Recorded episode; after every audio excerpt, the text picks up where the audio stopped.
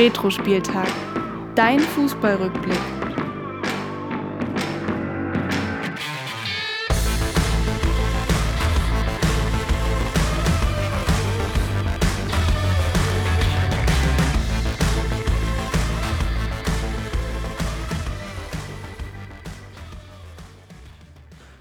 Ja, und damit hallo und herzlich willkommen zur 19. Folge von Retro Spieltag, dein Fußballrückblick. Mein Name ist Willi Nowak und mir gegenüber sitzt heute wieder mein Kumpel Florian. Ja, ich grüße dich auch, Willi, und auch ich grüße ich natürlich alle Hörerinnen und Hörer. Tja, heute geht es weiter in der Bundesliga-Saison 2004 und 2005. Und zwar werfen wir da heute einen Blick auf die Rückrunde. Letzte Woche ging es da um die Hinrunde und ich denke, das war ja ein, sich wirklich auch eine spannende Hinrunde. Und heute schauen wir da einfach mal weiter. Gerade natürlich auch was den Meisterkampf betrifft, weil das sieht da wirklich sehr spannend aus mit Bayern und Schalke, jeweils 34 Punkte. Ähm, das hat es ja lange sonst auch nicht mehr gegeben, Willi, war. Ganz genau. Äh, die Bayern sind wieder so ein bisschen da, äh, wo sie in der Vorsaison nicht waren, auf der Höhe. Und mit Schalke haben sie einen sehr, sehr starken Konkurrenten, die natürlich auch ähm, echt Lust haben, äh, mal wieder einen Titel zu gewinnen. Der letzte war ähm, ja noch gar nicht so lange her mit dem DFB-Pokalsieg äh, 2002. Aber ähm, trotzdem, außerhalb dessen gab es ja lange, lange keine Meisterschaft und vielleicht reicht es ja für Schalke in dieser Saison. Wir werden es gleich ähm, zusammen mit euch, liebe Hörerinnen und Hörer, erfahren. Bevor das aber soweit ist, Flori, machen wir natürlich den obligatorischen Rückblick auf die letzte Folge. Da gab es wieder fünf Fragen an dich äh, zum Thema ähm, Retro-Quiz und wir schauen mal, wie du dich geschlagen hast. Retro-Quiz. Ja, was sagt denn dein Bauchgefühl, Flori? Hast du dich ähm, wacker geschlagen? Konntest du ausgleichen oder sogar in Führung gehen? Ja, also ähm, Stand jetzt liegst du ja in Führung mit, mit 7 zu 5. Ich muss jetzt vorlegen und ja, also wenn ich dich jetzt nicht überhole, dann ist es schon ein erster Fingerzeig von dir, dass du das Ding wieder gewinnen willst. Und ja, ich habe nicht so ein gutes Gefühl, ehrlich gesagt. Naja, schauen wir mal, ähm, ja, was die Praxis sagt. Und zwar geht es los mit Frage 1. Die Verpflichtung von Dick Advokat war ja eine der Überraschungen der Saison 2004-2005, auch wenn das Engagement weniger als sechs Monate später schon wieder vorbei war. Wie oft wurde denn der Holländer insgesamt von einer Nationalmannschaft für den Job an der Seitenlinie bis heute verpflichtet? Ja, weiß ich jetzt aus dem Kopf so nicht. ich dachte, du weißt, was du gesagt hast. nee. ja, okay, pass auf. Antwortmöglichkeiten. Antwortmöglichkeiten waren A fünfmal, B siebenmal oder C neunmal. Ja. Was habe ich gesagt? Du hast gesagt fünfmal. Mensch, du bist ja gar nicht auf der Höhe. Ich dachte, du hast dich vorbereitet oder irgendwie dich noch erinnert. Ähm, fünfmal hattest du gesagt, ist aber leider falsch, denn es waren sogar insgesamt neunmal. Dick Advokat war nämlich insgesamt dreimal bei den Niederlanden unter Vertrag, dann bei den Vereinigten Arabischen Emiraten, dann in Südkorea, in Belgien, in Russland, in Serbien und jetzt aktuell beim Irak, wo er sogar diese Woche in den Medien war, weil er quasi Probleme hat mit dem Alter der Spieler, ja. Ja, das muss ich sagen, ich habe jetzt die Trainerkarriere von Dick Advokat nicht so verfolgt, deswegen äh, wusste ich die Frage nicht. Aber ich bin mal gespannt. Ähm, wir hatten ja dann, jetzt wo wir die Folge rausgebracht haben, gestern das Quiz auch bei Instagram, wie viele ähm, ja, unserer Hörer denn da die, die Frage richtig beantworten. Genau, bin ich auch gespannt. Ich finde, neunmal ist auch echt eine ganze Menge.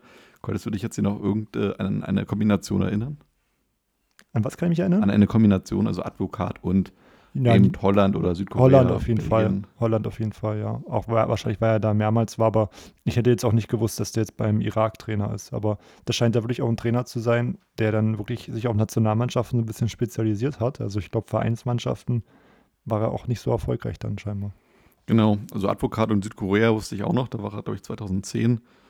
Äh, mit Belgien und mit Russland konnte ich ihn auch noch in Verbindung bringen, aber insgesamt neunmal hätte ich auch nicht gewusst. Ähm, mit Holland ja ganz prominent 2004 äh, dann bis ins Halbfinale gekommen und deswegen war das ja noch so in den Hinterköpfen der Menschen und dann geht er auf einmal nach Gladbach zu dem potenziellen Absteiger. Das war dann schon verrückt. Aber äh, weiter geht's mit Frage 2. Welcher dieser heute noch aktiven Bundesliga- und FIFA-Schiedsrichter gab sein Bundesliga-Debüt in der Saison 2004-2005? Das wusste ich tatsächlich, das war Dr. Felix Brüch. Tatsache, Dr. Felix Brüch, äh, zu Ausverständen noch Bastian Dankert und Dennis Eidekin. Ähm, aber der Brüch ist ja, ja, also ich finde tatsächlich auch, finde ich, wirkt er noch gar nicht so weit, also auch heute nicht. Das Ich hätte ich jetzt jünger eingeschätzt als die anderen beiden, aber ist irgendwie der prominenteste Name, von daher ist er gut und richtig kombiniert. Eidekin kam erst 2008 in die Bundesliga und Dankert sogar erst 2013. Ja, wir können ja schon ein bisschen vorgreifen. Heute in der Folge geht es ja auch um einen ganz besonderen Schiedsrichter, später noch. Genau, damit steht es jetzt, wenn ich richtig mitgezählt habe, 6 zu 7. Richtig. So, Frage 3. Welche Mannschaft hat nach dem Big Three, also Dortmund, Bayern und Schalke, den höchsten Zuschauerschnitt in der Bundesliga gehabt? War das A der VfB Stuttgart, ähm, B der HSV oder C dann doch Borussia Mönchengladbach? Du hattest dich hier für Stuttgart entschieden. Ja, weil die eine relativ erfolgreiche Saison gespielt hatten und meistens ähm, Erfolg auch dafür sorgt, dass mehr Zuschauer ins Stadion kommen. Deswegen habe ich mich dafür den VfB entschieden. Genau, ähm, klingt eigentlich logisch. Tatsächlich hat der VfB von den drei Mannschaften den niedrigsten Zuschauerschnitt gehabt mit gerade mal 41.998. Der HSV war da mit knapp 49.000 äh, deutlich besser, aber noch besser mit 49.168. Der ja, VfL Borussia Mönchengladbach, das ähm, hätte ich auch nicht erwartet, weil die auch so tief drin steckten im Abstiegsschlamassel. Aber die hatten natürlich das neueste Stadion. Die hatten ja kurz vorher erst den Bökeberg abgegeben und da hat das neue Stadion gleich mal ordentlich Fans angezogen. Stimmt. Also hat seinen Zweck erfüllt. Da habe ich gar nicht dran gedacht, aber das stimmt. Das ist gerade so ein neues Stadion. Da wollen natürlich viele zumindest einmal rein und ja, aber habe ich nicht dabei dran gedacht, leider. Frage 4. Welcher Feldspieler stand in der Saison 2004-2005 als einziger wirklich jede Minute auf dem Platz? War das A. Johann Miku, B. Daniel van Beuten oder C. Leban Kobiaschwili? Du hattest dich hier für Daniel van Beuten entschieden. Ja, hatte ich einfach so ein Bauchgefühl. Also Miku habe ich halt komplett ausgeschlossen, weil ein Offensivspieler, wenn er doch häufiger ausgewechselt. Ja, Kobiaschwili konnte ich mir so richtig auch nicht vorstellen. Deswegen Van Beuten, ähm, Innenverteidiger, kann es gut sein, dass die ähm, wirklich gar nicht ausgewechselt werden. Und wenn er jetzt nicht gesperrt war oder nicht verletzt war, hoffe ich, dass das die richtige Antwort ist. War richtig, tatsächlich. 7, von, 7 zu 7 steht es jetzt damit. Van Beuten war wirklich jede Minute auf dem Platz. Ähm, ich hätte tatsächlich das nicht erwartet, aber gut, dass du es wusstest. Frage 5, äh, die letzte Frage aus der letzten Sendung. Welcher Stürmer schoss mit sieben Spielen, spielentscheidenden Toren die meisten und war damit der größte Matchwinner für seine Mannschaft? War das A. Roy Makai, B. Dimitar Berbatov oder C. Ayrton? Ja, da habe ich ähm, Roy Makai gesagt, weil ich irgendwie Genau. so im Kopf hatte, dass der. Oder hatte ich Roy Makai gesagt? Ja. Doch, hattest du gesagt, genau, ja. Dass der halt häufig so das äh, entscheidende Tor für Bayern gemacht hat und die haben ja auch häufig gewonnen, deswegen, ja, war das so die nah naheliegendste Antwort. Schauen wir mal. Genau, Roy Makai, starke fünf Tore, die quasi den Sieg für Bayern gebracht haben äh, von seinen 22, ist eine gute, ein guter Wert. Dimitar Berbatov hatte tatsächlich auch fünf von 20 Toren, äh, die spielentscheidend waren für Leverkusen. Noch besser war aber dann doch der Sommerneuzugang von Schalke 04 mit Ayrton, der auf starke sieben Matchwinner ähm, Tore kommt, äh, die er für Schalke schoss. Er hat insgesamt nur 14 erzielt, aber sieben waren davon halt eben spielentscheidend und damit hat er da in dieser Wertung die Nase vorn gehabt. Ja, nicht schlecht. Ähm, habe ich zumindest den Ausgleich geschafft. Ähm, 7 zu 7, aber ich habe ja auch vorgelegt. Also du hast jetzt die Chance, denn mit den fünf neuen Fragen am Ende der Sendung davon zu ziehen. Und so wie ich dich kenne, wird dir das natürlich auch gelingen. Ja, schauen wir mal. Auf jeden Fall kann man damit nochmal so ein bisschen den Blick auf die Ayrton-Verpflichtung auch legen und ähm, ja, damit dann doch anerkennen, vielleicht war die Verpflichtung, auch wenn er vielleicht nicht in der Masse die Tore geschossen hat, aber halt eben dann in der Qualität der Tore war sie dann eben doch vielleicht eine ganz gute im Sommer. Aber ja, wie es, weitergeht, werden wir heute mal noch einen Blick drauf werfen, auf die Karriere von Ayrton. Genau, wir können ja, bevor wir, ähm, denke ich mal, gleich mit dem Meisterkampf direkt einsteigen, noch mal einen kurzen Blick auf die Hinrundentabelle werfen. Ähm, wie kurz angesprochen, Bayern und Schalke da auf den ersten zwei Plätzen mit äh, 34 Punkten. Aber auch dahinter geht es noch ähm, eng zu. Ähm, der VfB Stuttgart auf Platz 3 mit 31 Punkten, äh, Wolfsburg mit 30 Punkten auch auf jeden Fall noch in Schlagdistanz. Bremen, der Vorjahresmeister, ähm, auf Platz 5 mit 28 Punkten und dahinter punktgleich Hertha, Hannover und ja, danach Leverkusen, Hamburg, so das Mittelfeld auch Die drei Aufsteiger haben sich da auch schon gutes Punktepolster zusammen ähm, geholt. Bielefeld mit 24 Punkten auf Rang 10, Mainz 22 Punkte, Nürnberg 21 dahinter. Ja, und im Abstiegskampf ähm, sieht es da schon für einige relativ düster aus, ähm, insbesondere für Rostock mit 11 Punkten, auch der SC Freiburg mit 11 Punkten da auf dem letzten Tabellenplatz. Und überraschend im Abstiegskampf ähm, auf jeden Fall Borussia Dortmund, ähm, über die hatten wir auch in der letzten Folge schon etwas gesprochen, ähm, mit, der, mit der Drohneninsolvenz standen auf Platz 14 mit, mit 18 Punkten. Ähm, ja, da lief es doch für den Reviergegner Schalke deutlich besser in der Saison. Absolut. Und nochmal den Blick auf Wolfsburg. Ich glaube, das hatten wir in der letzten Folge gar nicht nochmal so richtig erwähnt. Sieben Niederlagen und trotzdem Platz 4 ist schon erstaunlich. Wenn man mal guckt, Dortmund als 14. ebenfalls sieben Niederlagen kassiert. Aber da ist halt wirklich der Vorteil, dass Wolfsburg kein Unentschieden dabei hatte und dann halt die restlichen zehn Partien alle gewinnen konnte. Währenddessen dann Dortmund dann eben sechs Spiele unentschieden spielte. Aber sieht man halt dann doch, wenn eine Mannschaft quasi immer nur Hop oder Top spielt, dann kann es halt auch eventuell von Vorteil sein. Also da ist selbst Hertha, die nur drei Spiele verloren haben und damit neben Bayern die Mannschaft war, die am wenigsten in der Hinrunde geschlagen wurde, halt dann doch gleich mal ein paar Punkte hinten dran. Ähm, das war mir jetzt erst nochmal so richtig aufgefallen, ähm, aber eine krasse Statistik. Auf jeden Fall gibt es, glaube ich, sehr selten, dass ein Team in einer kompletten Hinrunde ähm, nullmal unentschieden spielt. Aber wie du gesagt hast, meistens so, wenn entweder, wenn du auf, ähm, alles auf eine Karte setzt, verlierst du halt oder auf Sieg, aber Sieg bringt halt drei Punkte, unentschieden nur einen Punkt und deswegen. Ja. Ähm, Wie ja, es da weitergeht für Wolfsburg, werden wir auch heute noch gleich ein bisschen näher beleuchten.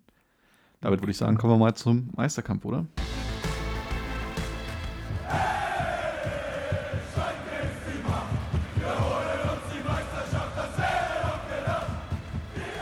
Der Meisterkampf. Genau, und ähm, wenn wir den Meisterkampf beginnen, dann beginnen wir auch mit dem ersten Spiel in der Rückrunde, das naturgemäß die, die Bayern haben. Ähm, gegen den HSV geht es da wieder und ähm, ja, sie geben sich da keine Blöße und gewinnen 3 zu 0. Aber auch Schalke bleibt dran und gewinnt gegen den Vorjahresmeister, gegen, gegen Bremen mit 2 zu 1. Das war ja in der Hinrunde das Eröffnungsspiel. Und ähm, ja, damit bleibt Schalke der erste Verfolger. Ähm, und es bleibt auch relativ spannend, weil auch am 19. Spieltag dann die Mannschaften eher ein bisschen schwächeln. Äh, Bayern spielt nur Remis, äh, Schalke und Stuttgart verlieren. Und generell, ja, Stuttgart muss man dann so sagen, die verabschiedet sich da ein bisschen aus dem Meisterkampf. Ja, denn nach 21 Spieltagen hat Stuttgart ähm, erst 35 Punkte und damit äh, sechs Punkte Rückstand auf die Bayern und auf Schalke und ähm, ist auch insgesamt ohne Sieg in der Rückrunde. Das ist einfach zu wenig. Ja, und dann ähm, am 22. Spieltag kommt es zu einer, ja, dann doch außergewöhnlichen Partie, äh, die, glaube ich, auch noch vielen Fans in Erinnerung ist, in der Empfang der FC Bayern zum letzten Mal im Olympiastadion, den Erzrivalen äh, aus Dortmund. Und das war echt ein richtiges Torfestival. Ja, also 5 zu 0. Ähm, Bayern damals Erster, Dortmund ähm, Elfter. Und die, die Short, das Spiel war eigentlich schon nach, nach wenigen Minuten entschieden, finde ich. Ähm, in der vierten Minute trifft Hassan Salihamidzic, ähm, danach Roy Makai in der sechsten Minute zum 2-0. Und dann zur Halbzeit steht schon 4-0 nach weiteren Treffern von Pizarro und Makai. Und am Ende dann ähm, das 5-0 in der 55. Ich glaube, da kann Dortmund wahrscheinlich sogar ähm, zufrieden sein, dass es nicht noch höher ausgefallen ist. Ähm, ja, wie siehst du das generell, Willi? Das ist ja so ein bisschen, wird das ja heute mal als, als deutscher Klassiker ähm, betitelt mittlerweile muss ich sagen, dass es auch den Namen nicht mehr gerecht wird. Also meistens ist es ja doch so, dass Bayern da sehr überlegend ist und wo es wirklich mal spannende Spiele gab, war ja doch eher in der Klopp-Ära, oder? Ja, leider Gottes ist es so. Ähm, ich glaube, es gibt generell bis auf vielleicht Lokal-Derbys, ansonsten ja, so deutschlandweit relativ wenig Rivalitäten, die in diese Richtung gehen, dass man so sagt, das ist so ein Duell, wo alle mit der Zunge schnalzen. Das war lange Zeit auch Bremen gegen Bayern. Das war dann, glaube ich, zu dieser Zeit eher so der deutsche Klassiker, wenn man ihn so nennen will, als Nord-Süd-Derby, wie es auch oft ja. auch bezeichnet wurde, was eigentlich gar keinen Sinn ergibt. Aber ähm, ja, ich meine, eine Rivalität zwischen Bayern und Dortmund ist immer noch da. Ich glaube, die Bayern-Fans nehmen da auch Dortmund gern noch so als einzigen Rivalen auch wahr. Also ich glaube, das ist schon ein Spiel, was man auch im Jahr gewinnen möchte. Und Dortmund, glaube ich, wenn die gegen Bayern gewinnen, sagen sie auch nicht nein. Aber natürlich diese Brisanz aus den Duellen aus den Jahren, sage ich mal, 2011 bis 2015 ist auf jeden Fall ja. leider Gottes weg und ähm, wird erst wiederkommen, wenn wirklich eine Mannschaft da, ja, ich sag mal, zumindest über ein, zwei Jahre dann den FC Bayern hinter sich lassen kann, würde ich behaupten, ja. ja. Was ich auch ganz interessant fand, wenn wir auch mal auf das nächste Topspiel vielleicht schauen, am, am 24. Spieltag dann geht es für, für die Bayern gegen den Drittplatzierten, gegen Bremen. Gewinnen sie dann auch äh, mit 1 zu 0 durch ein Tor von Michael Ballack. Ähm, Im Olympiastadion zu Hause vor 61.000 Zuschauer und gegen Dortmund waren auch nur 53.000 Zuschauer da. Ähm, mittlerweile ist ja die Allianz Arena eigentlich immer ausverkauft. Ähm, weißt du oder kannst du dir vorstellen, warum das beim Olympiastadion dann scheinbar nicht so war? Ja, ich denke, es hat zum einen natürlich auch was äh, damit zu tun, dass die Allianz Arena einfach generell natürlich für die Fans deutlich mehr Komfort bietet. Also in vielerlei Hinsicht war das Olympiastadion da ja nicht ganz optimal. Also es war ja nur zu zwei Dritteln überdacht. Äh, man war immer recht weit weg durch die Tatanbahn vom Spielgeschehen. Dazu kam noch, dass, dass das Stadion ein sehr flach aufsteigendes Stadion war. Also wenn du Plätze im Oberrang hattest, warst du da wirklich weit weg. Also ich habe leider nie ein Spiel im Olympiastadion gesehen von Bayern. Ähm, aber ich habe mir berichten lassen, dass äh, wirklich Leute öfter dann auch mal ein Fernglas mitgenommen haben, weil wenn dann du hinten in der Kurve sitzt und dann noch das Spielgeschehen eher auf der anderen Seite passiert. Also ich glaube, das ist eher ein, ein, ein Gag gewesen, aber da hast du halt wirklich, da kam halt nicht so die geile Stimmung auf. Und das, die Allianz Arena war ja bewusst auch als genau Gegenpart dann ge gebaut. Also das Stadion ist ja extrem hoch, dafür, dass es ja nicht mal so vielen Zuschauern einen Platz bietet, jetzt im Vergleich zu Dortmund zum Beispiel. Aber es hat halt extrem steile Tribünen. Auch im Oberrang hat man das Gefühl, dass man noch recht gut äh, sieht, äh, selbst wenn du sehr weit oben sitzt. Und ich denke halt, dieser ganze Komfort, jetzt mal abgesehen vielleicht von der Anführungsstrichen schlechten Stimmung, die natürlich auch immer gerne mal so also rausposaunt ist, aber wenn man natürlich die Hintergründe kennt, ist einem ganz klar, dass da auch nur schwierig Stimmung aufkommen kann. Das ist zum einen halt, hat das akustische Gründe, zum anderen halt auch, dass diese Ränge natürlich auch schwierig machen, Support ähm, von, vom, vom Unterrang auf die zweite Ebene zu transportieren. Aber ähm, ja, ich denke, insgesamt ist die Allianz Arena trotzdem für den FC Bayern bis heute die Goldgrube und ähm, ja, das Fundament dafür, dass FC Bayern eben so erfolgreich und finanziell unabhängig dasteht. Eure Scheißstimmung, das seid ihr doch dafür verantwortlich und nicht wir. Genau, das war ja damals äh, das legendäre Zitat von Herrn Höhnes gegen, seinen, gegen seine eigenen Fans, aber ja, hat er ja nicht ganz unrecht. Also ja. das war natürlich damals auch viel Gemecker auf ganz, ganz hohem Niveau, bis heute eigentlich. Ja. ja. was mich dann auch so wirklich wundert, ähm, dass sie die Allianz Arena nicht, nicht größer gebaut haben dann. Also ja, es hat ja auch, glaube ich, Hintergründe mit den 60ern äh, damals gehabt. Du musstest ja Stadion für beide zusammenbauen. Ja, gut, stimmt. Man hat es ja sogar tatsächlich mittlerweile noch ausbauen können. Also die, die erste Version von der Allianz Arena, die man ja im Jahr 2006 hatte, hatte, glaube ich, 66.000 Plätze.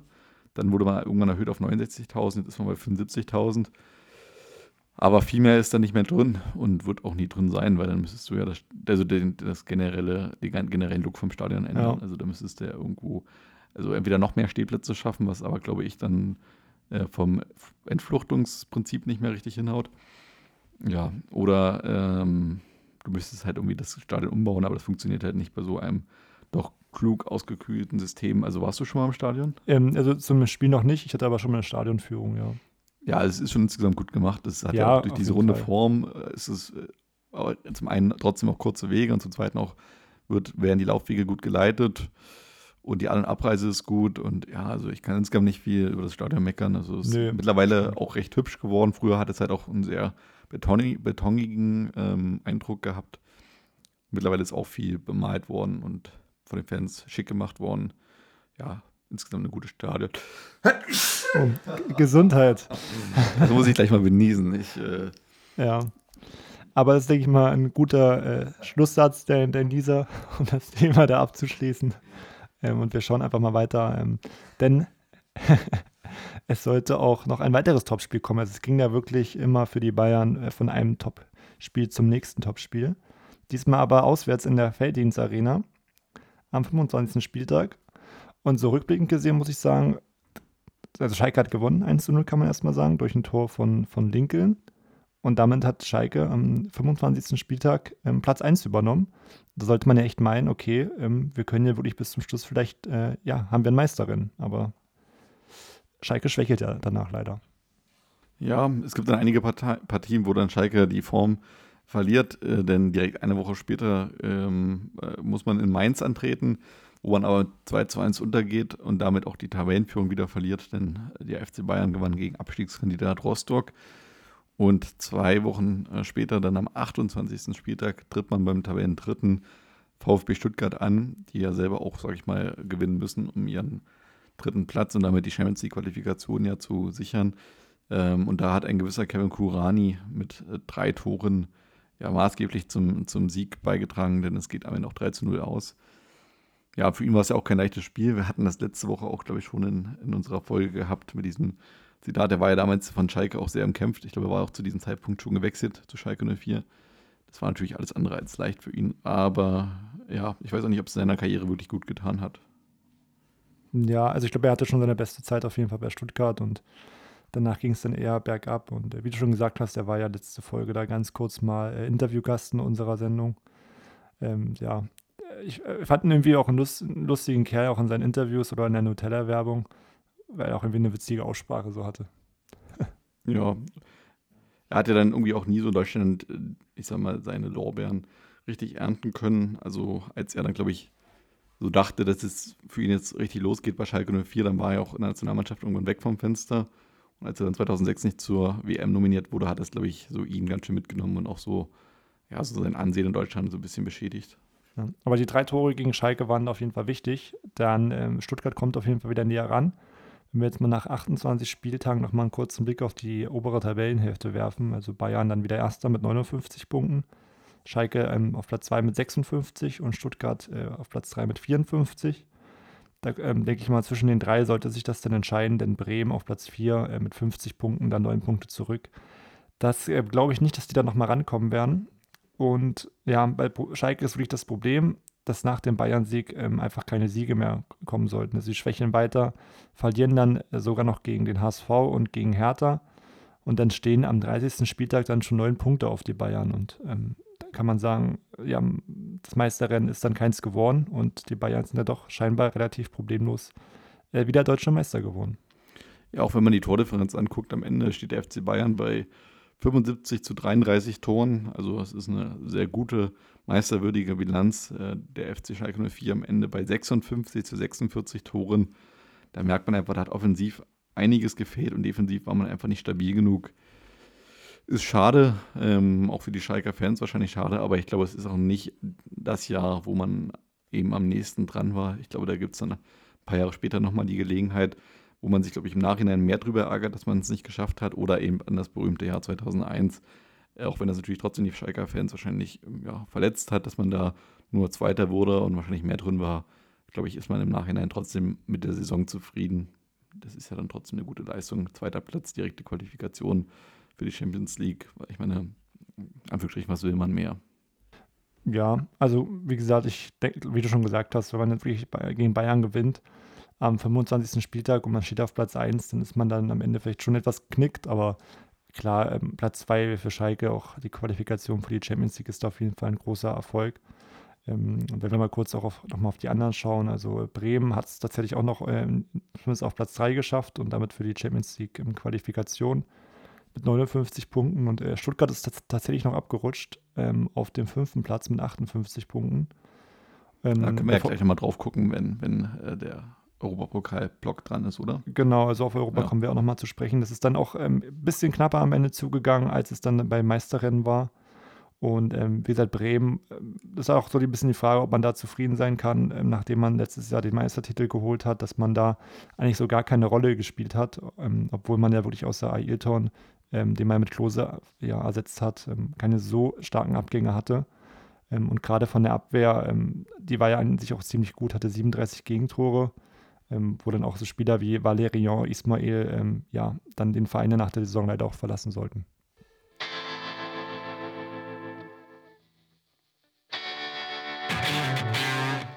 Was macht eigentlich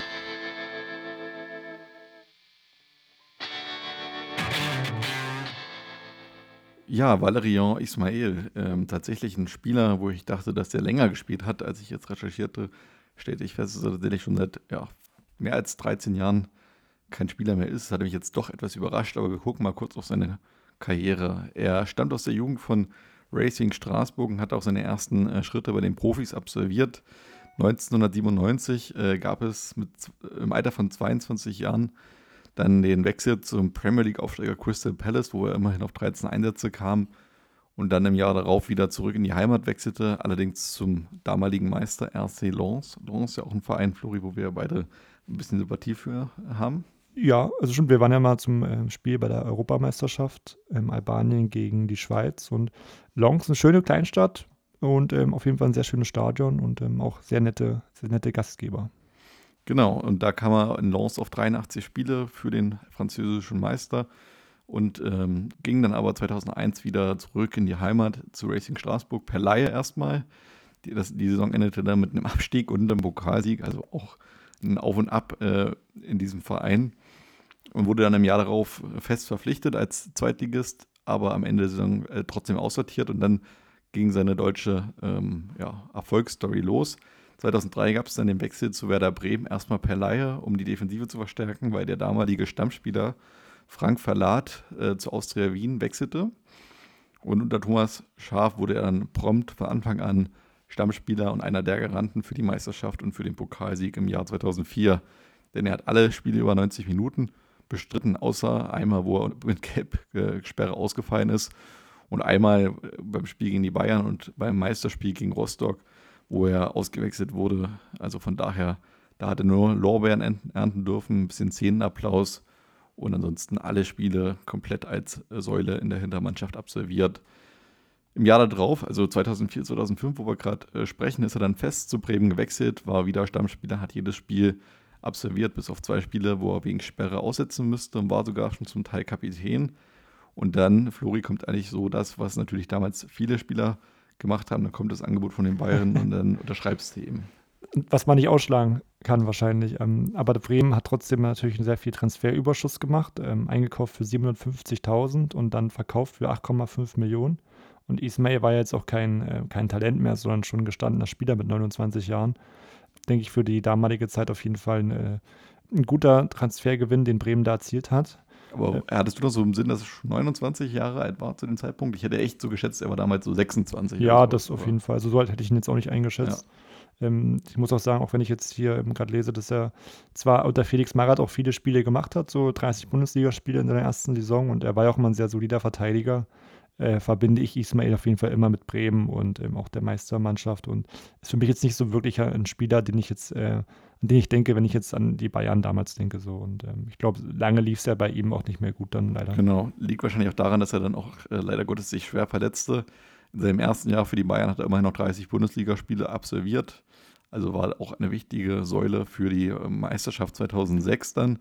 Aber kurz nach Saisonbeginn, äh, dann ein paar Wochen später, gab es dann im Training einen Waden- und Schienbeinbruch und äh, das erst nachdem kurz äh, vorher ein gutartiger Tumor äh, an dieser Stelle entfernt worden war. Ja, das bedeutete für ihn dann ja, lange, lange gar keinen Fußball. Also erst im März 2007 gab es da wieder ein Pflichtspiel, allerdings dann auch nur bei den Bayern Amateuren und hat sich dann in der, in der Mannschaft auch nicht mehr ähm, ja, den Stammplatz zurückerobern können und eigentlich gar keine Rolle mehr erzielt. Ja, dann ist die Frage, was macht man in dem Alter? Ich meine, dann ist er ja auch schon immerhin ähm, über 30, 31 Jahre dann zu dem Zeitpunkt. Ähm, und dann gab es eben den Wechsel zu Hannover 96 für gerade mal 200.000 Euro. Aber auch da konnte er dann nicht mehr lange spielen, denn dann gab es äh, einen Schlag auf das äh, operierte Knie. Und ähm, dann wurde bekannt, dass ein Knochenödem äh, entfernt werden musste. Ja, und dann gab es quasi am 19. September 2008 beim 0 zu 4 von Hannover 96 bei Bayern 04 Leverkusen sein letztes Bundesligaspiel, weil er dann im September 2009 seine Karriere endgültig beendete. Ich finde auch immer, ähm, als du es gerade angesprochen hast, äh, das klingt immer so witzig, irgendwie hat einen Schlag auf das, aufs Knie bekommen. Also so richtig kann man sich darunter mal gar nichts vorstellen. So als Kind dachte ich wirklich immer, dass einfach einer ihm aufs Knie geschlagen hat so. und er es sich halt verletzt hat. Ähm, ja. Und dass dann wirklich manchmal so eine Leidensgeschichte dann ist. Und wenn du einmal irgendwie vom Pech verfolgt bist, äh, so gefühlt ist es doch bei einigen Fußballern so, dass sie sich davon nie wieder erholen. Und ähm, wer weiß, was gewesen wäre, wenn Ismail nicht dieses Verletzungspech hätte. Ich glaube, er hätte noch ja. viele Erfolg äh, erfolgreiche Jahre bei Bayern absolviert. Und dass der überhaupt für Hannover gespielt hat oder bei Hannover war, hätte ich jetzt auch gar nicht mehr gewusst. Ja, ähm, ich finde, es klingt natürlich, wie du sagst, immer ein bisschen ja, zum Schmunzeln, so ein Schlag aufs Knie, klingt jetzt nicht wie ja, was Brutales, aber wenn man sich jetzt mal vorstellt, so ein richtiger Pressschlag, ich glaube, es tut zum einen erstmal AW ja. und zum zweiten musst du natürlich als Fußballer auch 100% fit sein, um deine Leistung zu bringen. Und wenn dann halt irgendwas zwickt oder zwackt oder reibt, dann funktioniert es halt irgendwie nicht mehr. Du musst ja jeden Tag trainieren. Ähm, und wenn du das nicht kannst, dann hast du halt nicht diese hundertprozentige Fitness, die du brauchst. Und von daher, glaube ich, äh, können wir uns das halt als Amateure, glaube ich, gar nicht vorstellen, was die für eine Belastung für Schmerzen dann auch aushalten müssen oder mit Schmerzen spielen müssen. Ja. Und über Jahre und wenn das dann irgendwann nicht mehr geht, ja, was willst du denn machen? Also, ja, von daher da gebe ich dir schon recht, das ist ein bisschen zum Schmunzeln. Aber ich glaube, ähm, auch nicht zu unterschätzen. Das wäre wie wenn du vielleicht nicht mehr richtig schreiben kannst, weil irgendwie du auf die Hand gefallen bist. Ja, ich glaube, dann hat man daran auch, freut man sich auch nicht gerade drüber. Ja. Tja, ein Spiel für die Nationalmannschaft blieb ihm leider bis zum Ende verwehrt, denn ähm, für Frankreich wurde er nie nominiert und dann hat sich Ismail 2005 ähm, ja, einfach mal selbst ins Spiel gebracht und äh, für Deutschland beworben. Er hat der Bild-Zeitung ähm, im Interview verraten, wenn Jürgen Klinsmann mich will, würde ich für Deutschland spielen. Ähm, Unterstützung hielt er dann dabei unter anderem auch von Felix Magath, seinem Trainer zu dem Zeitpunkt. Valerian kann der deutschen Elf helfen. Er spricht ja perfekt Deutsch, sagte er. Kommt ja auch aus dem Elsass, also aus Straßburg, da spricht man ja auch zum Teil Deutsch. Tja, Oliver Bierhoff als Manager lag da aber darauf. Wir finden es zwar sehr positiv, dass Ismail Interesse hat, für Deutschland zu spielen, aber wie schon bei Lincoln hätte auch er nach unserer Kenntnis am liebsten für sein Heimatland gespielt. Weil dort die Perspektive fehlte, wollte er für Deutschland auflaufen. Dies ist nicht die Basis für einen Einsatz im DFB-Team, deshalb macht es keinen Sinn, ein solches Angebot zu akzeptieren. Ein sehr guter Bezug zur Nationalmannschaft äh, und zu Deutschland ist die Grundvoraussetzung. Tja, was sagst du dazu? Habe ich auch gerade so überlegt. Ich weiß halt zum Beispiel auch nicht, ob das denn in den Jahren danach auch immer so umgesetzt wurde bei der Nationalmannschaft. Ähm, ja, ich, ich denke grundsätzlich, natürlich wollen ich schon, dass die Leute wahrscheinlich in Deutschland auch geboren sind oder zumindest aufgewachsen sind, so wie, wie Ösi oder Kedira, die haben ja quasi auch dann wirklich in, in den Jugendteams auch äh, für Deutschland und auch für deutsche Vereine gespielt. Ich glaube, das war halt damals auch so eine Zeit, wo eben genau auf dem Innenverteidiger zum Beispiel irgendwie äh, an, ein Mangel an guten Spielern war. Oder auch dann auf der 10 mit Lincoln Ismael, ich glaube, wenn jetzt heute irgendein Spieler, nehmen wir jetzt einfach mal Vincenzo Grifo, sich ins Spiel bringen würde, ich sage mal, da ist die Zeit vorbei, wo man quasi sich anbietet. Das sei denn, ist jetzt wirklich ein Superstar, aber der ist ja dann meistens schon irgendwo im Einsatz gewesen. Ja, also bei Grifo würde es auch nicht gehen, nicht gehen, weil er auch schon für Italien gespielt hat. Aber ich kann mich erinnern, Willi, vor der EM dieses Jahr gab es dieses Gerücht mit äh, diesem Sosa, diesem Linksverteidiger von Stuttgart. Ja, stimmt, ja. Ich weiß nicht, wer das da irgendwie ins Rennen gebracht hat, aber das ist ja genau das Gleiche gewesen irgendwie. Der hat ja wirklich eigentlich nichts mit Deutschland zu tun. Ja, aber ich meine, es gab sonst also so richtig viele Fälle von Einbürgerung. Wäre jetzt höchstens noch Kakao, einer, der mir jetzt präsent ist. Ja. Ansonsten wie Mustafi oder so, die waren ja wirklich alle, hatten zumindest die deutsche National, also deutsche Staatsbürgerschaft, die hatte Ismail ja auch nicht. Das heißt, sie hätte es ja wirklich einbürgern müssen. Also ich finde es schon okay. Ich finde es auch okay an sich, ähm, wenn jetzt der Spieler sagt, er hat Bock drauf und wenn der, ähm, das, der DFB sagt, okay, wir können den Spieler gut gebrauchen und dann ist es für mich in Ordnung. Aber wenn jetzt der DFB sagt, okay, wir sehen da jetzt keinen Mehrwert drin, dann ist das auch okay. Also von daher, es war vielleicht schade für den Spieler, aber ja, ja ich kann da den DFB auch verstehen. Tja, für Ismail ging es dann weiter nach seiner Karriere mit ähm, dem Erwerb einer Trainerlizenz und seiner ersten Trainerstation bei Hannover 96, zweiter Mannschaft in der Regionalliga Nord. Dann ein paar Jahre später, 2014, durfte er dann äh, die Wolfsburger U23 als Nachfolger von Lorenz Günther Köstner ähm, übernehmen und da gab es dann gleich mal eine Meisterschaft zu feiern im selben Jahr in der Regionalliga Nord. Allerdings ähm, gab es dann leider keinen Aufstieg in die dritte Liga, denn da durfte sich die SG Sonnenhof Groß Aspach durchsetzen. Aber es machte Hoffnung, dass Ismail natürlich ein guter Trainer ist. Wenn er in der Regionalliga Nord hm, die Meisterschaft erringen kann, ist es ja erstmal ganz gut auf, dem, auf der Bewerbung. Und dann gab es im darauffolgenden Sommer seine erste Trainerstation beim ersten FC Nürnberg.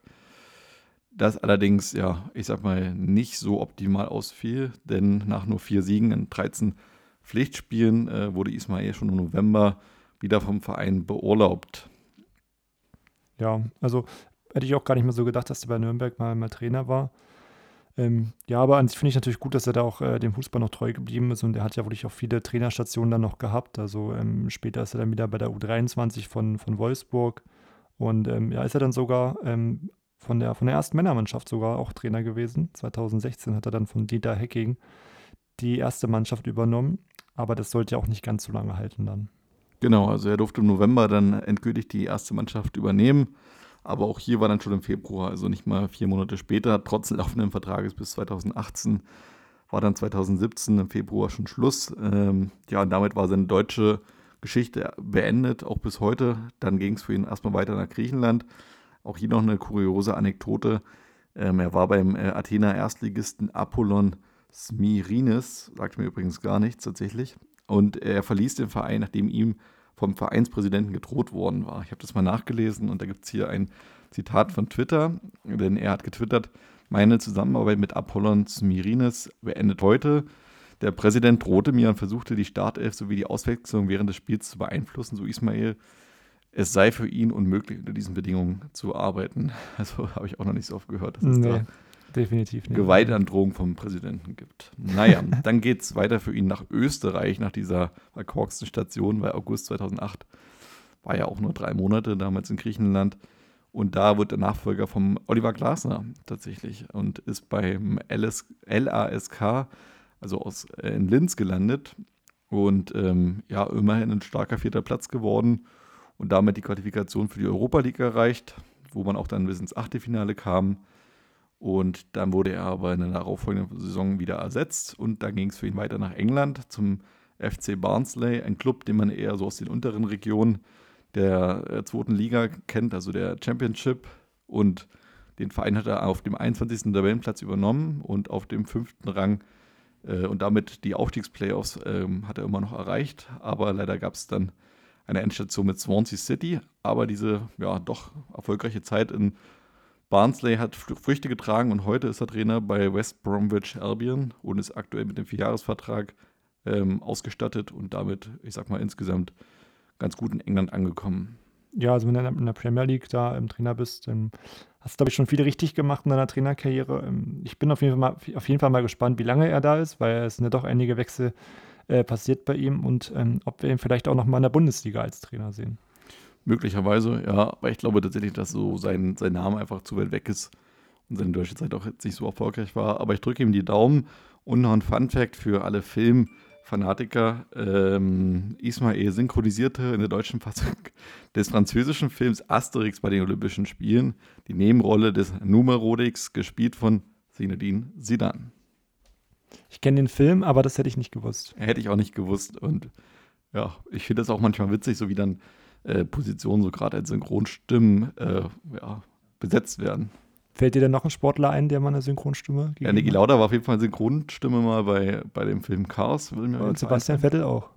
Sebastian Vettel auch? Ja. Siehst du mal, äh, das wusste ich jetzt nicht, aber das äh, finde ich auch ziemlich, ziemlich schön. Oder Michael Schumacher auf jeden Fall auch. Also ich hätte auch mal, ich biete mich jetzt hiermit an, an alle Film, äh, ja, Filmproduzenten dieser Welt, falls ihr noch eine Synchronstimme braucht für eine Nebenrolle. Ich nehme gern eine. Okay. ähm, gut, das ähm, sei mal so dahingestellt. Ich bin gespannt, wie viele Nachrichten wir da kriegen, Willi. Ich werde nächste Woche berichten. Ja, also ich glaube, hier wird auch bald eine Stelle im Podcast verkannt dann. Also falls Willi dann wirklich in die Filmbranche geht, bräuchte ich hier noch jemanden mit zumindest etwas Fußballexpertise. Ähm, gut, ähm, ich denke mal, dass die Karriere von Ismail haben wir da gut zusammengefasst. Auf jeden Fall doch eine Karriere mit vielen Auf, Auf und wenigen Ups. Und ähm, ja, bevor wir dann nochmal in die Saison weitergehen, Willi, was wir nicht vergessen sollten, ist, sind vielleicht doch nochmal die Bayern. Ähm, wieder mal die Bayern, die den Meistertitel geholt haben. Und wenn wir da einfach nochmal einen kurzen Blick drauf werfen auf die Meistermannschaft, ähm, dann ist die einfach auch gespickt mit, mit Topstars. Natürlich angefangen mit dem Torwart-Titan Oliver Kahn, der da 32 Spiele absolviert hat, aber auch in der Verteidigung ähm, sind da wirklich viele, viele sehr gute Spieler, äh, wie, wie Lucio zum Beispiel ähm, oder auch äh, Willi Sagnol, Martin Demichelis. Ähm, ja, die standen dann wirklich dafür da, dass es äh, wenig Gegentore gibt und ähm, ja, vorne auch schon wie, wie häufig angesprochen, Roy Makai am Ende mit 22 Toren, ähm, Claudio Pizarro 11 Tore, äh, Michael Ballack im Mittelfeld ähm, 13 Tore. Ja, und ähm, also ist da bei dir, äh, findest du noch jemanden im Kader, den man da nochmal extra erwähnen sollte? Da sind da wirklich, wie gesagt, viele, viele Topstars. Ja, also ich finde, was man auf jeden Fall erwähnen sollte, ist, dass es sehr wenige Spieler gibt, die überhaupt auf über 30 Pflicht- oder Bundesligaspiele in der Saison kommen. Das zeigt erstmal eine große Rotation. Und das ist eigentlich nur Oliver Kahn, äh, Lucio in der Abwehr und im Angriff äh, Roy Mackay. Das finde ich wirklich sehr außergewöhnlich. Und ähm, es gibt einige Spieler, die mir hier so auffallen, die dann doch nicht so viele Partien absolviert haben. Zum Beispiel Claudio Pizarro kommt nur auf 23 Einsätze. Das finde ich recht wenig oder ein C. Roberto kommt nur auf 22 Einsätze. Auch das finde ich nicht so viel. Oder in der Abwehr zum Beispiel ein Martin Demichelis, der ja auch damals schon recht wichtig war. Oder das Verdi Sagnol kommen auch nur auf 22 bzw. 23 Spiele. Von daher sieht man, dass diese Mannschaft zumindest in der Breite stark genug auch für die Bundesliga, auch wenn ich dir natürlich da widersprechen möchte und sagen will, dass die Mannschaft aus meiner Sicht nicht gespickt war von so vielen Stars. Ähm, ich glaube, es war eine der schlechtesten Mannschaften der FC Bayern, vom FC Bayern, die in den Zeiten Meister geworden ist. Ja, also wenn du mit der, ähm, mit der, mit der Mannschaft heute vergleichst, dann hast du da bestimmt heute mehr Stars, aber ich finde trotzdem auch im Mittelfeld, was wir jetzt noch gar nicht erwähnt haben, Thorsten Frings, ja ein deutscher Nationalspieler, Jens Jeremies viele Jahre mehr mit Scholl, Schweinsteiger, also ja, aber guck mal aufs Alter, also Jens Jeremies ja, ja, ist auch schon über die 30, Mehmet Scholl ist weit über die 30, Se Roberto ist über die 30, also weißt du, das ähm, ist Old ja, but gold. Ja. Aber äh, ein, ein Wort vielleicht noch, ähm, Wahita Schemian, der ja von Bochum kam, ähm, neun Einsätze, null Tore, also kann man Kickerdurchschnitt 4,75. 4,75 der Kickerdurchschnitt und damit der schlechteste von allen Bayern-Spielern. Ja, und leider der Rock ist an der Cruz. Oh, jetzt klingelt's. Ähm, ein Spieler, den ich äh, auch immer gemocht habe. Äh, nur vier Einsätze. Willst du kurz zur Klinge gehen oder nicht? Es wird nicht für mich sein, hoffentlich. okay, also wir machen mal weiter, ja? Ja. Okay. Ja, das ist ein gutes Schlusswort für die Bayern und auch für den Meisterkampf. Und wir gehen in der Tabelle mal etwas weiter nach unten. Aber bevor wir da ganz runtergehen, gehen wir erstmal nach äh, Europa.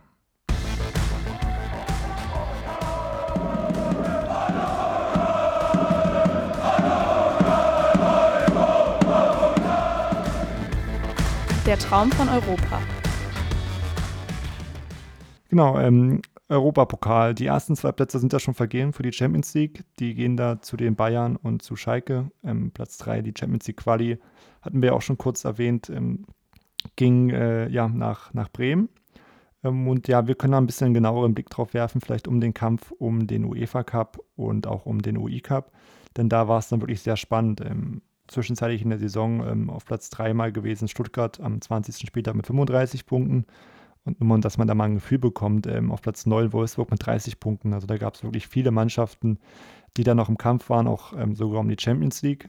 Ähm, am Ende gab es auch viele äh, direkte Duelle natürlich, ähm, wie jetzt zum Beispiel ähm, Hertha gegen Hamburg, Siebter gegen Sechster, dass dann doch Hertha ähm, ziemlich deutlich für sich entscheiden konnte mit 4 zu 1 und durch so einen Sieg hat sich auch die Tabelle schnell mal verschoben. Also Hertha dann äh, von Platz 7 auf Platz 4 dadurch. Und ja, es sollte ja auch spannend weitergehen am, am 25. Spieltag, Willi, wenn wir da mal auf die Tabelle schauen. Genau, da war Stuttgart immer noch auf Rang 3, dicht gefolgt von äh, Bremen auf 4 und dem HSV auf 5, alle innerhalb von zwei Punkten, dann mit kleinem Abstand dahinter Hertha, Leverkusen, Wolfsburg und dann tatsächlich Kaiserslautern, obwohl man die letzten beiden etwas rausnehmen muss, denn da ist schon dann doch eine recht äh, beachtliche Lücke entstanden, ähm, denn ja, nach 26 Spieltagen beträgt diese schon sechs Punkte. Und dann ein wichtiges Spiel wieder im Kampf um Europa ist dann der 27. Spieltag, als der dritte Stuttgart äh, dann den vierten aus Bremen empfang und äh, da das Spiel in Bremen für sich entscheiden konnte. 2 zu 1 nach Toren von Meißner und Tiffert, auch zwei Spieler, die für mich jetzt nicht unbedingt als äh, Torschützen hängen geblieben sind. Ivan Klasnic konnte zwar den zwischenzeitlichen Ausgleich erzielen, aber ja, damit waren es vier Punkte Vorsprung für den VfB. Und eigentlich erinnert diese Geschichte so ein kleines bisschen an die Saison 0304, wo dann quasi Leverkusen eigentlich auch schon so ein bisschen wieder Verlierer im Kampf um Rang 3 gegen den VfB aussah, aber dann irgendwie dann doch am Ende noch zurückkamen. Wir hatten es schon angesprochen, eine Woche später gab es dann das 3 zu 0 von Stuttgart gegen Schalke nach äh, drei Toren von Kevin Kurani und zeitgleich ein wichtiges äh, Spiel wieder um Kampf um die Europapokalplätze zwischen dem HSV und Bremen. In Hamburg kam hier der HSV aber nicht über den 1 zu 2 hinaus. Nach Toren von Klose und äh, Klasnitsch gab es dann, dann doch sehr, sehr viel Jubel auf äh, Seiten der Gästefans. Und der Hamburger SV konnte zwar auch hier den zwischenzeitlichen Ausgleich durch Madavikia erzielen, aber muss damit natürlich im Kampf um die Plätze abreißen lassen. Ja, mal wieder ein verlorenes Nordderby. Ähm, da sollte es noch einige weitere geben im, in dem weiteren Verlauf der, der Bundesliga-Jahre der, der beiden Vereine. Und ähm, ja, Madavikia, er hat einen Ausgleich gemacht und hat es ja bei uns auch in die Legendenelf des HSV geschafft. Ja, ja stimmt. Liebe Grüße. Genau. so, dann schauen wir noch mal ein bisschen weiter ans Ende der Saison. Am 30. Spieltag ähm, ist die Tabelle auf jeden Fall sehr eng zusammen. Ähm, Schalke dann ähm, ja schon fast gar nicht mehr Meisterkampf, sondern die müssen schauen, dass sie in der Champions League bleiben ähm, auf Platz 2 mit 56 Punkten. Dann äh, folgt Stuttgart 55, Hertha 53, Bremen und Hamburg jeweils 50. Aber auch dahinter, ähm, ja, die Vereine haben es auf jeden Fall noch äh, die Möglichkeit, auch in den UEFA Cup zu ziehen, mit Leverkusen mit 49 Punkten und Dortmund, die wirklich eine gute Rückrunde dann spielen sollten, äh, mit 45 Punkten auf Rang 8. Und ähm, Wolfsburg mittlerweile doch schon stark abgerutscht, die sind nur noch Neunter mit 41 Punkten. Ähm, also da geht es auf jeden Fall nicht mehr um den, um den UEFA Cup. Und ähm, auf den ja, darauffolgenden Spieltagen ähm, wird es natürlich auch immer klarer, wer es dann wirklich auch in die Champions League schafft. Ähm, der HSV wird es da nicht. Ähm, am 32. Spieltag haben sie dann schon zu viele Pün Punkte Rückstand. Und ja, vor dem letzten Spieltag ist es auf jeden Fall sehr spannend auf den vorderen Plätzen. Ähm, Schalke auf Platz 2 könnten sogar noch verdrängt werden mit 60 Punkten. Dahinter dann Stuttgart mit 58, Hertha 57, Bremen 56, Leverkusen auf Platz 6 ähm, mit 54, also der letzte Platz, ähm, für den du dich für den UEFA Cup qualifizierst. Und selbst Dortmund ist dann noch mal rangekommen auf Platz 7 äh, mit 52 Punkten. Ähm, und dann können wir ja noch mal vielleicht auf die letzten Spiele schauen am letzten Spieltag, wie es sich dann doch entschieden hat.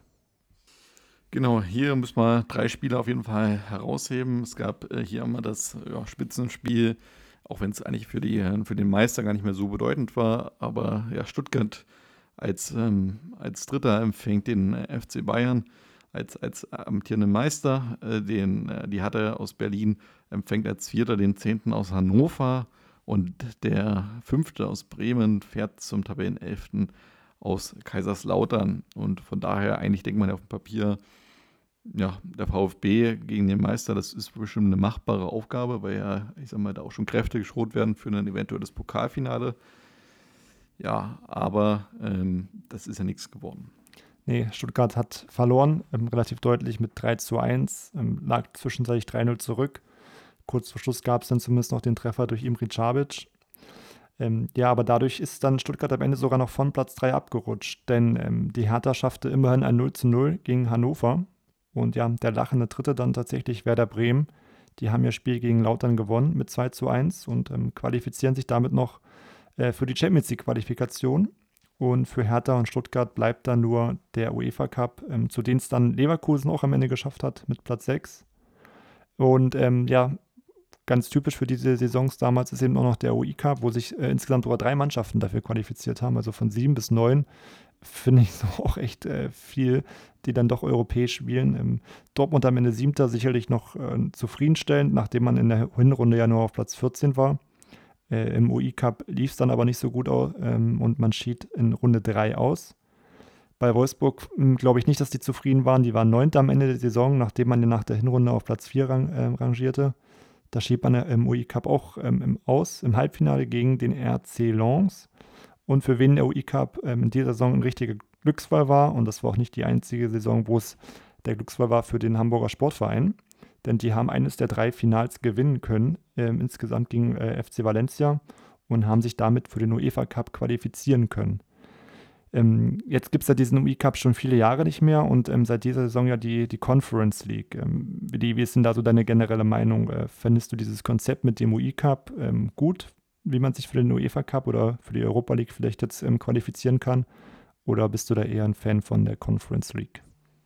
Also ich muss sagen, im ersten Moment, als damals bekannt gegeben wurde, dass die Conference League eingeführt wird, war ich ja, fast schon entsetzt, dass man noch einen Wettbewerb einführt, der quasi damit, ich sag mal, noch unattraktiver ist als die Europa League. Was aber der Conference League mittlerweile geschaffen hat, ist natürlich, dass die Europa League eigentlich dadurch gestärkt wurde, denn die wurde reduziert von, ich glaube, 48 Teams auf 32. Genau. Und durch dieses 3x32 Mannschaften-Prinzip, finde ich, ergibt es schon jetzt Sinn, ähm, so wie das ganze Turnier aufgebaut ist. Jetzt gibt es kein 16. Finale mehr oder gibt es im Grunde genommen ja schon, aber die ersten beiden Champions League bleiben ja quasi drin im Wettbewerb, qualifizieren sich und der dritte aus der Champions League spielt dann gegen den zweiten im UEFA Cup und der dritte aus dem UEFA Cup spielt dann gegen den zweiten der Conference League, also oder Europa League, sage ich natürlich, sorry für das. Aber ist auf jeden Fall ein ziemlich kompliziertes äh, Konstrukt mittlerweile. Findest du? Ich finde, es ist jetzt viel einfacher geworden als früher. Also früher gab es ja immer so. Aber in der Conference League qualifiziert, qualifiziert sich doch nicht jeder Zweitplatzierte, oder? Doch, die spielen dann gegen die Drittplatzierten aus der Europa League. Echt? Also im Grunde genommen die ersten sind in beiden Wettbewerben weiter. Ja, ja, das ist klar, die zweiten spielen jeweils gegen die Absteiger aus der oberen Liga. Und das finde ich eigentlich okay, weil ähm, ja, ich sag mal, dadurch der Wettbewerb halt auch attraktiver geworden ist, weil du musst Erster werden, um weiterzukommen. Und insgesamt, dadurch, dass natürlich weniger, in Anführungsstrichen, schlechte Mannschaften in der Europa League sind, ist das Weiterkommen schwieriger geworden. Das sieht man jetzt auch bei Ja. einigen äh, Gruppen, die da wirklich eigentlich ganz coole Mannschaften mit dabei haben. Und von daher, sage ich mal, der Recap hat ja, glaube ich, niemand vermisst. Also das war ja eher nur so, ja, so just for fun irgendwie da. Ich glaube, Hansa Rostock hat sogar mal freiwillig mal, freiwillig mal verzichtet, ähm, weil sie gesagt haben, das ist äh, für uns zu weite Strecken und zu viel Stress in, in der Bundesliga-Vorbereitung. Von daher finde ich diese Conference League insgesamt ganz in Ordnung und ähm, ja, ist natürlich jetzt nicht so gespickt von attraktiven Mannschaften. Also es gibt, glaube ich, nur mit Tottenham und AS Rom so zwei Mannschaften, die mir jetzt einfallen, die da wirklich dabei sind, die man als, ja, in Anführungsstrichen, Leckerbissen bezeichnen kann. Alle anderen sind ja eher so, haben, hätten ja eher normalerweise Außenseiter-Chancen im Europapokal. Ja, also Favoriten sicherlich Tottenham und Rom. Und ich bin mal gespannt, wie die Conference League in, dieses, in diesem Jahr so weiter vorangeht und auch wie weit es da Union schafft. Ähm, Ich denke halt für so einen Verein wie Union ist die Conference League auch ganz gut, weil ich glaube, die Fans da sehr, sehr feiern, nach Rotterdam zu fahren oder Ja. nach Haifa oder sonst wohin. Wenn jetzt so ein Verein wie als Beispiel mal Bayer Leverkusen oder VfL Wolfsburg dahin kommt, glaube ich, dann ist es halt für die Mannschaften in Anführungsstrichen verschenkt, weil ich glaube, dann kriegen die halt die Stadien nicht voll und müssen trotzdem diesen Stress haben, mit donnerstags irgendwo auswärts äh, 2000 Kilometer entfernt von der Heimat spielen und damit seine ganze Vorbereitung am Bundesliga-Alltag in die Tonne äh, hauen. Also ich glaube, das ist halt dann äh, nicht so sinnvoll, aber für so Mannschaften wie auch Frankfurt oder so Vereine, die es wirklich noch genießen, auf europäischem Niveau zu spielen und auch Fans haben, die darauf Bock haben, für die ist es, glaube ich, schon insgesamt ganz gut. Also auch wenn Kruse ja gesagt hatte, was, was will er mit der Conference League, glaube ich, im Nachhinein ist das für uns trotzdem ein Glücksfall, dass sie das geschafft haben. ja, Lieber das als gar keinen europäischen Fußball. Ja, da hast du auf jeden Fall recht. Und ähm, Und ich auch bin mal Respekt gespannt. für Union, dass sie es überhaupt so durchziehen, dieses Jahr auch in der Bundesliga so gut dazustehen. Ja. Das hätte ich auch nicht erwartet. Das, das definitiv. Und wie gesagt, mal sehen, wie weit die es in der Conference League dann schaffen. Und auch äh, mal sehen, wie lange das auch so weitergeht jetzt mit der Europa League und Conference League oder ob es da in den nächsten Jahren doch noch mal ähm, Neuerungen gibt. Aber ähm, ich denke auch grundsätzlich auf jeden Fall die bessere Idee als äh, den UI Cup, der dann doch vielleicht eher einfach nur bessere Freundschaftsspiele waren. Und ähm, scheinbar jetzt außer der HSV ja doch einige Teams wie Dortmund ähm, und dem Jahr oder Wolfsburg das vielleicht auch nicht ganz so ernst genommen haben, weil ich glaube, von der Qualität her hätten die sich da auch qualifizieren können. Ähm, ja, aber in der Saison sollte es noch einen weiteren UEFA-Cup-Teilnehmer geben. Und zwar ähm, der Aufsteiger, über den wir auch schon gesprochen haben in der letzten Folge, und zwar ähm, Mainz 05. Die konnten sich auch qualifizieren. Das ist auch eine ganz eigene Geschichte, denn die haben die deutsche Fairplay-Wertung gewonnen. Und damals war es noch so, dass es ähm, von der UEFA eine Auslosung gab, wo ähm, verschiedene äh, Vereine quasi, ähm, also es gab sechs Vereine, die da nominiert worden sind am Ende für die Fairplay-Wertung. Äh, Mainz war eben eine darunter. Ähm, und zwei davon wurden dann eben ausgelost, die dann in der ersten Quali-Runde beim UEFA Cup spielen äh, durften. Und ähm, ja, Mainz hatte da das Glück, gelost zu werden. Und ähm, auch Jürgen Klopp hat sich da sehr gefreut. Ähm, der hat dann gesagt, vor einem Jahr waren wir von Fußball-Europa noch wei so, so weit weg wie vom Mond. Diese Chance kam so unerwartet. Ich war schon glücklich über die Nominierung. Ähm, generell mal zu der Fairplay-Wertung ähm, bei der DFL, die äh, Mainz quasi als Sieger in Deutschland gekürt haben, ist es so, dass die eben doch schauen, okay, wie ist das Verhalten der Vereinsoffiziellen oder auch der Fans äh, gegenüber Gegnern und Schiedsrichtern. Und ähm, also es geht jetzt nicht nur um äh, gelbe und rote Karten, sondern auch über das gesamte Auftreten des Vereins. Ähm, und da hat ähm, er sich Mainz durchgesetzt. Ähm, ja, so ein bisschen der Leidtragende darunter war dann in Hannover. Die waren an sich von den Karten her eben die fairste Mannschaft, hatten die wenigsten gelben und roten Karten. Die haben sich dann nicht so gefreut für die Mainzer und haben das dann eher ähm, kritisiert. Aber am Ende, wie gesagt, ähm, wurde ähm, ja Mainz 05 ausgewählt und die hatten eben auch das Glück, sich dazu qualifizieren. Aber mittlerweile ähm, ja, ist die Fairplay-Wertung und diese Qualifikation von der UEFA für den UEFA Cup ja auch eher Geschichte dann. Ähm, aber Willi, wir können ja mal vielleicht einen kurzen Blick auf diese Geschichte von der Fairplay-Wertung mal generell vielleicht werfen. Ja, genau. Also die ähm, Fairplay-Wertung wurde 1995 erstmals eingeführt, damals um einfach so ein bisschen qualitatives Punktesystem einzuführen. Und ähm, insgesamt wurden da bis 2015, 2016 ja, Startplätze verteilt. Und ähm, Mainz war der, der erste Verein, der da das Glück hatte, ähm, ausgelost zu werden, der aus Deutschland kam. Insgesamt gab es davor unter, Unterhaching zum Beispiel mal oder Mönchengladbach oder Freiburg oder Dortmund, die alle jedoch kein Losglück hatten. Tatsächlich dann, äh, ja, der, die Hertha aus Berlin wurde 2008 ebenfalls nochmal ausgelost, aber ansonsten ging Deutschland immer aufgrund von eines zu geringen Koeffizienten nicht in die Verlosung mit ein. Und damit ist Mainz bis heute der einzige Verein, der das geschafft hat und wahrscheinlich auch dabei der letzte Verein bleiben wird, denn mittlerweile gibt es ja diese Wertung in diesem Sinne mit dieser Auslösung nicht mehr so. Ja, aber 2008 ähm, hat es Hertha auch noch geschafft, also die wurden auch ausgelost für den UEFA Cup. Ähm, aber wie du gesagt hast, seit 2015, 2016 ähm, ist, diese Fairplay-Wertung gibt es zwar noch, aber es gibt eben keinen äh, Startplatz mehr im UEFA Cup oder in der Europa League, sondern gibt nur noch ein Preisgeld ähm, ja, an sich finde ich das auch richtig, weil ähm, du, ja, es kriegt ja ein Verein einfach äh, einen Platz im UEFA Cup geschenkt. Ja, Fairplay-Wertung schön und gut, aber weiß ich nicht. Finde ich, war ein bisschen unnötig. Ja, ich denke halt auch nicht, dass ein Verein deswegen irgendwie fairer spielt, um darüber sich zu qualifizieren. Also das ist halt auch, man kann sagen, das ist eine Belohnung für alle, die fair spielen. Und dann ist es aber noch ausgelost, also du brauchst auch noch ja. Glück dann und ähm, an sich solltest ein bisschen du dich, intransparent. Solltest so, du dich ja. nicht durch Glück für einen europäischen Wettbewerb qualifizieren. Ähm ja, das können wir, denke ich mal, auch ganz gut da als Abschluss stehen lassen für den Europapokal und für Mainz. Und bevor wir ja weitermachen mit dem Abstiegskampf, und äh, da bibbert es mir schon vom Abstiegsgespenst, ähm, eine kurze Pause.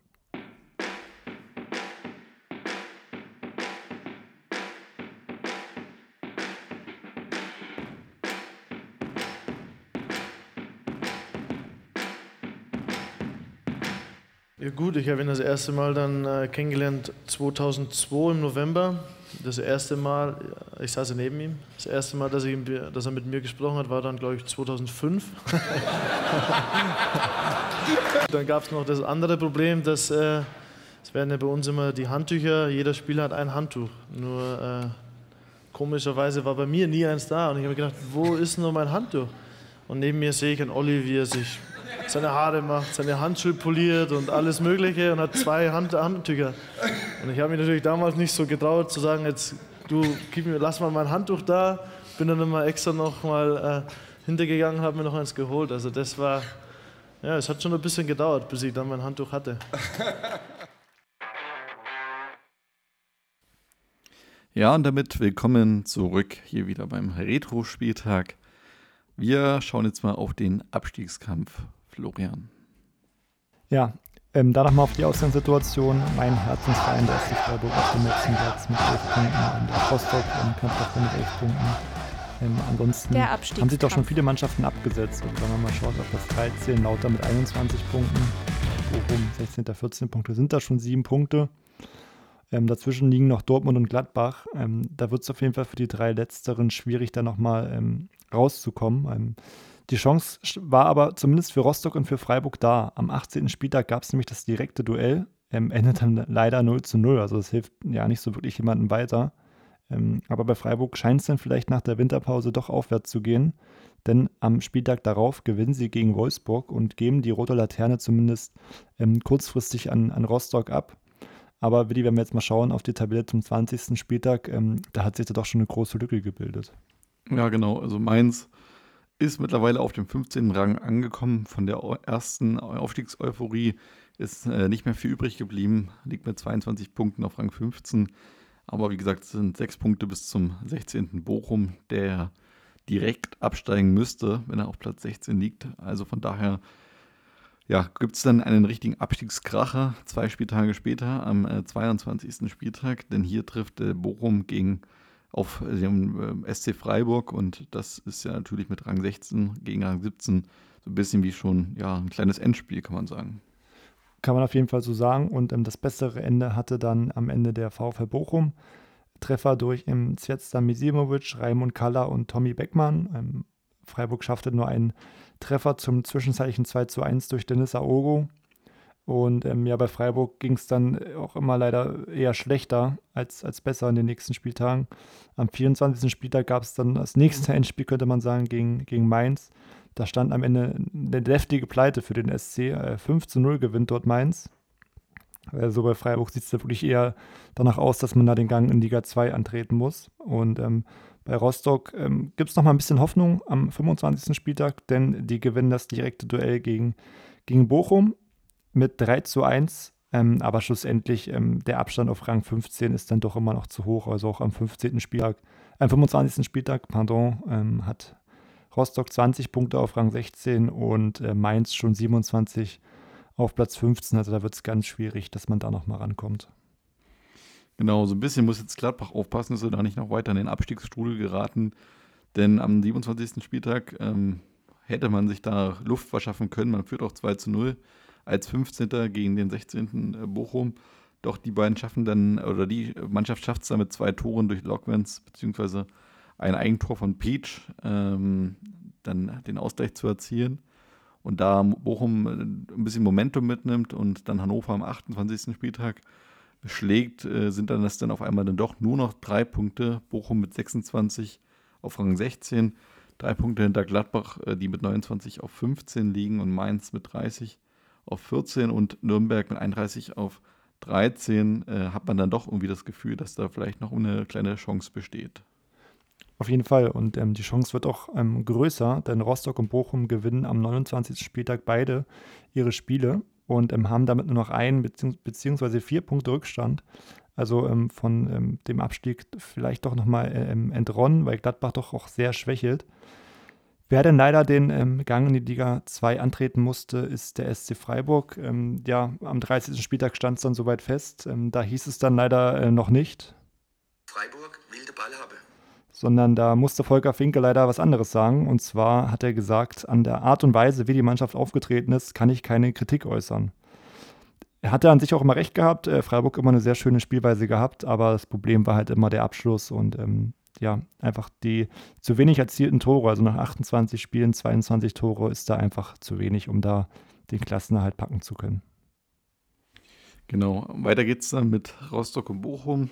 Ähm, die beiden verpassen dann wieder äh, Punkte ähm, und dadurch ist dann Mainz und Bielefeld bereits am 31. Spieltag gerettet. Für Gladbach gibt es dann eine Woche später einen wichtigen Dreier gegen den VfB, die damit immerhin auf fünf Punkte ihren Vorsprung ausbauen können. Äh, 34 nach 31 Spieltagen und Bochum und Rostock beide mit 29 dahinter. Da ja, braucht es jetzt schon ein kleines Wunder. Ja, gerade ähm, wenn wir noch weiter schauen auf den nächsten Spieltag dann ist mittlerweile auch der erste FC Nürnberg gerettet. Und ähm, ja, bei Gladbach sieht es dann auch schon sehr, sehr gut aus. Ähm, sechs Punkte Vorsprung ähm, bei noch zwei ausstehenden Partien und die Tordifferenz spricht auch deutlich für die Gladbacher. Jetzt könnte man wieder sagen, okay, Tordifferenz, ähm, ich kann mich noch kürzlich an ein Interview erinnern, auch ähm, in der zweiten Liga bei Markus Koczynski mit Dynamo Dresden, die irgendwie 15 äh, Tore schlechter waren als der ähm, erste auf dem rettenden Ufer und der da tatsächlich von Sky gefragt wurde, ob er noch äh, Hoffnung hat auf den Klassenerhalt. Das ist eine absolute Frechheit, war die Frage, aber äh, ist wahrscheinlich so ein bisschen typischer Sky-Journalismus. Aber ja, am Ende muss man sagen, äh, wie gesagt, Gladbach Tordifferenz am Ende minus 12 am 32. Spieltag und Bochum ähm, hat da schon minus 24. Also das kann man in zwei Spielen eigentlich nicht aufholen und auch rein punktemäßig sollte es da nichts werden. Ähm, Bochum schießt zwar noch auf auf Gladbach, holt am Ende auch 35 Punkte. Gladbach am Ende einen Punkt mehr mit 36, aber Bochum und Rostock gesellen sich dann zum SCF ähm, ja, in die Liga 2 und auch gerade bei Freiburg war es dann doch mehr als verdient. Am Ende 18 Punkte ist natürlich desaströs. Ja, so ist es. Ähm, ja, und am Ende ist für die Mannschaften irgendwie bitter. Die waren ja alle drei, glaube ich, die gesamte Rückrunde immer auf einem Abstiegsplatz, oder? Ja, also es gab auch fast keine Veränderung. Ähm, untereinander haben sich mal die Plätze geändert, aber ja, wahrscheinlich doch am Ende die drei Mannschaften hat es da erwischt, die auch ähm, den schlechtesten Fußball gespielt haben. Auch gerade bei Bochum ist es wahrscheinlich wirklich ärgerlich, die ja im Vorjahr noch auf Platz 5 waren und da überraschend in den UEFA Cup äh, gezogen sind. Und vielleicht lag es da auch ein bisschen an der Belastung, ähm, wenn man dann auch europäisch spielt. Aber trotzdem natürlich schade für die Bochumer, dass es dann ähm, nicht mehr weiterging in der Bundesliga. Ja, und am Ende, ich glaube, mit ihren 35 Punkten hätten sie in der diesjährigen oder in den aktuellen Jahren vielleicht sogar die Chance auf den Klassenerhalt. Aber damals, wo man immer sagte, 40 Punkte sollten es schon sein für den Klassenerhalt, waren sie dann doch halt ein Stückchen entfernt, auch wenn es dann de facto nur ein Punkt war. Aber in der gefühlten Wahrheit waren sie ja doch sehr, sehr weit davon entfernt, die Klasse zu halten. Eben, wir hatten es gerade angesprochen. Ja. die gesamte Rückrunde auf einem Abstiegsplatz. Definitiv. Ähm, da denke ich, können wir auch die Bundesliga schon mal so weit ad acta legen. Und worüber wir noch gar nicht gesprochen haben, ist der DFB-Pokal.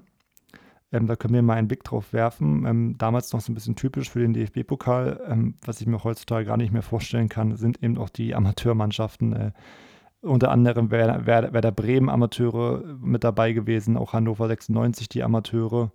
Ähm, viele haben es auch ähm, nicht geschafft, die erste Runde zu überstehen. Aber da gab es tatsächlich auch Mannschaften, die es eben geschafft haben, wie die ähm, Amateure von Bayern München. Ja, die haben gegen Borussia Mönchengladbach 6 zu 5 im Elfmeterschießen gewonnen in der ersten Runde. Ähm, und auch die ähm, Amateure von Köln haben es geschafft, weiterzuziehen. Ähm, das ist auch eine ganz eigene Geschichte, denn ähm, eigentlich hätte Wolfsburg gewonnen das Spiel, aber die haben einen gesperrten Akteur, Marian Christoph, eingesetzt und dadurch wurde das Spiel für Köln gewertet. Generell Wolfsburg hat es irgendwie nicht so mit Pokal und den Regeln, weil genau, ja dieses Jahr wieder so. Wollte ich gerade sagen. hat man dieses Jahr nicht zum ersten Mal erlebt. Ja, ja mit dem Wechselfehler von Van Bommel. Gab ansonsten ja noch drei weitere Überraschungen, da muss man auf jeden Fall nennen. Eintracht Braunschweig ähm, gegen Wacker Burghausen würde man heute vielleicht nicht mehr so als Überraschung sehen, aber Wacker Burghausen war ja damals noch ein ja, recht gestandener Zweitligist, währenddessen Braunschweig in der Regionalliga noch rumdümpelte. Osnabrück als Regionalligist hat damals Erzgebirge Aue ähm, geschlagen und der SC Paderborn den Hamburger SV. Und das Spiel hatte ja definitiv einen äh, Beigeschmack. Florian, vielleicht kannst du dazu noch mal ein bisschen mehr erläutern. Ja, also das war sogar ein sehr, sehr heftiger Beigeschmack, denn das war eines der Spiele, die in diesem Jahr ähm, verpfiffen worden sind, ähm, wirklich im wahrsten Sinne des Wortes, durch ähm, ja, Robert Holzer. Ähm, das war ja die Zeit dieses Wettskandals. Ähm, die Geschichte müssen wir da auf jeden Fall nochmal aufrollen. Ähm, wirklich begonnen hatte ja dieser Wettskandal in den Medien zumindest im Anfang Januar 2005. es gab da den Verdacht dann durch einige Schiedsrichter, ähm, unter anderem auch durch Manuel Gräfe, die da Holzer quasi belangen wollten. Ähm, ja, nach Bekanntgabe der Vorwürfe legte Robert Holzer auch sein Schiedsrichteramt erstmal nieder, also er pfiff da erstmal nicht weiter und ähm, wollte auch natürlich sagen, okay, ähm, ich bin unschuldig, ich habe nichts weiter gemacht. Ähm, ja, trotz dieser Unschuldsbekundung am Anfang hat er dann aber doch relativ überraschend schon ähm, ja, seine, ein Geständnis abgelegt, dass er da wirklich Spiele verpfiffen hat und ähm, er hatte eben regelmäßigen Kontakt mit der kroatischen Mafia, ähm, die da wohl ein bisschen die, ähm, die Feen gezogen haben. Und ja, am Ende ähm, ist vielleicht auch viel noch ein Begriff des Café King. Das ist ja so ein bisschen, steht ja dafür als, als Ort, wo das Ganze stattgefunden hat. Kennst du das noch? Ja, also ein Begriff ist es mir Von auf jeden Begriff. Fall noch. Also ich war nie da gewesen, aber, aber ja, tatsächlich ist es damals sehr bekannt geworden, ja. Ja, da wurden auch einige natürlich, natürlich festgenommen. Auch ähm, selbst Spieler von Hertha standen da ähm, unter Verdacht, ähm, ja, Spiele manipuliert zu haben. Ähm, unter anderem, also die drei Spieler waren Nando Raphael, Josep Simonic und Alexander Madlung. Und ähm, bei Alexander Madlung gibt es auch eine ganz besondere Geschichte, ähm, und zwar auch im Pokalspiel, dann zwischen Hertha und Braunschweig. Hat er in der 80. Minute das ähm, entscheidende Eigentor erzielt quasi. Dadurch haben sie 3 zu 2 verloren. Madlung wurde vier Minuten vorher eingewechselt. Ähm, ich habe das Spiel mir vorher angeguckt, Willi. Ähm, das Eigentor sieht ein bisschen seltsam aus, wie er den Ball dann ins Tor köpft. Und wenn es da schon die Vorwürfe gibt, ähm, ja, am Ende hat sich aber herausgestellt, dass es da nichts war von den Hertha-Spielern. Ähm, aber trotzdem eine, eine, komische Geschichte. Ja, Holzer wurde auch dann äh, vom DFB lebenslang gesperrt und ähm, hat äh, auch eine strafrechtliche Verurteilung wegen Beihilfe zum bandenmäßigen Betrug bekommen. Zwei Jahre und fünf Jahre ging es für ihn ohne Bewährung ähm, hinter Gittern. Und ähm, ja, das war natürlich damals schon ein ganz schönes Brett. Also ich finde so allgemein, dass äh, sowas, also es gab, war ja nicht das erste Mal im Fußball, dass sowas passierte, aber dass das noch so, ich sag mal, in diesen modernen Zeiten passieren kann, ja. dass der Spieler oder ähm, ja, Funktionäre oder ähm, eben Offizielle das Spiel verpfeifen oder das Spiel manipulieren. Das ist schon echt krass. Und wenn man das Spiel sieht, und ich glaube, das war auch damals schon tatsächlich an dem Spieltag selber, wo Paderborn gegen Hamburg ähm, spielte, sehr auffällig. Das ist schon sehr merkwürdig, was er da gepfiffen hat. Vielleicht würde es auch heute gar nicht mehr möglich sein wegen Videobeweis. Ähm, hat vielleicht auch von daher der Videobeweis in einer Hinsicht einen kleinen Erfolg äh, gehabt, aber das war schon echt krass, weil da gibt es rote Karten und Elfmeterpfiffe für Sachen, die wirklich sehr an den Haaren herbeigezogen sind. ja, das stimmt. Das Besondere war ja auch, ähm, das hatte der DFB dann auch geändert, dass es in der ersten Pokalrunde gab es ja auch keinen Schiedsrichterbeobachter. Also du konntest ja wirklich pfeifen, wie du wolltest quasi.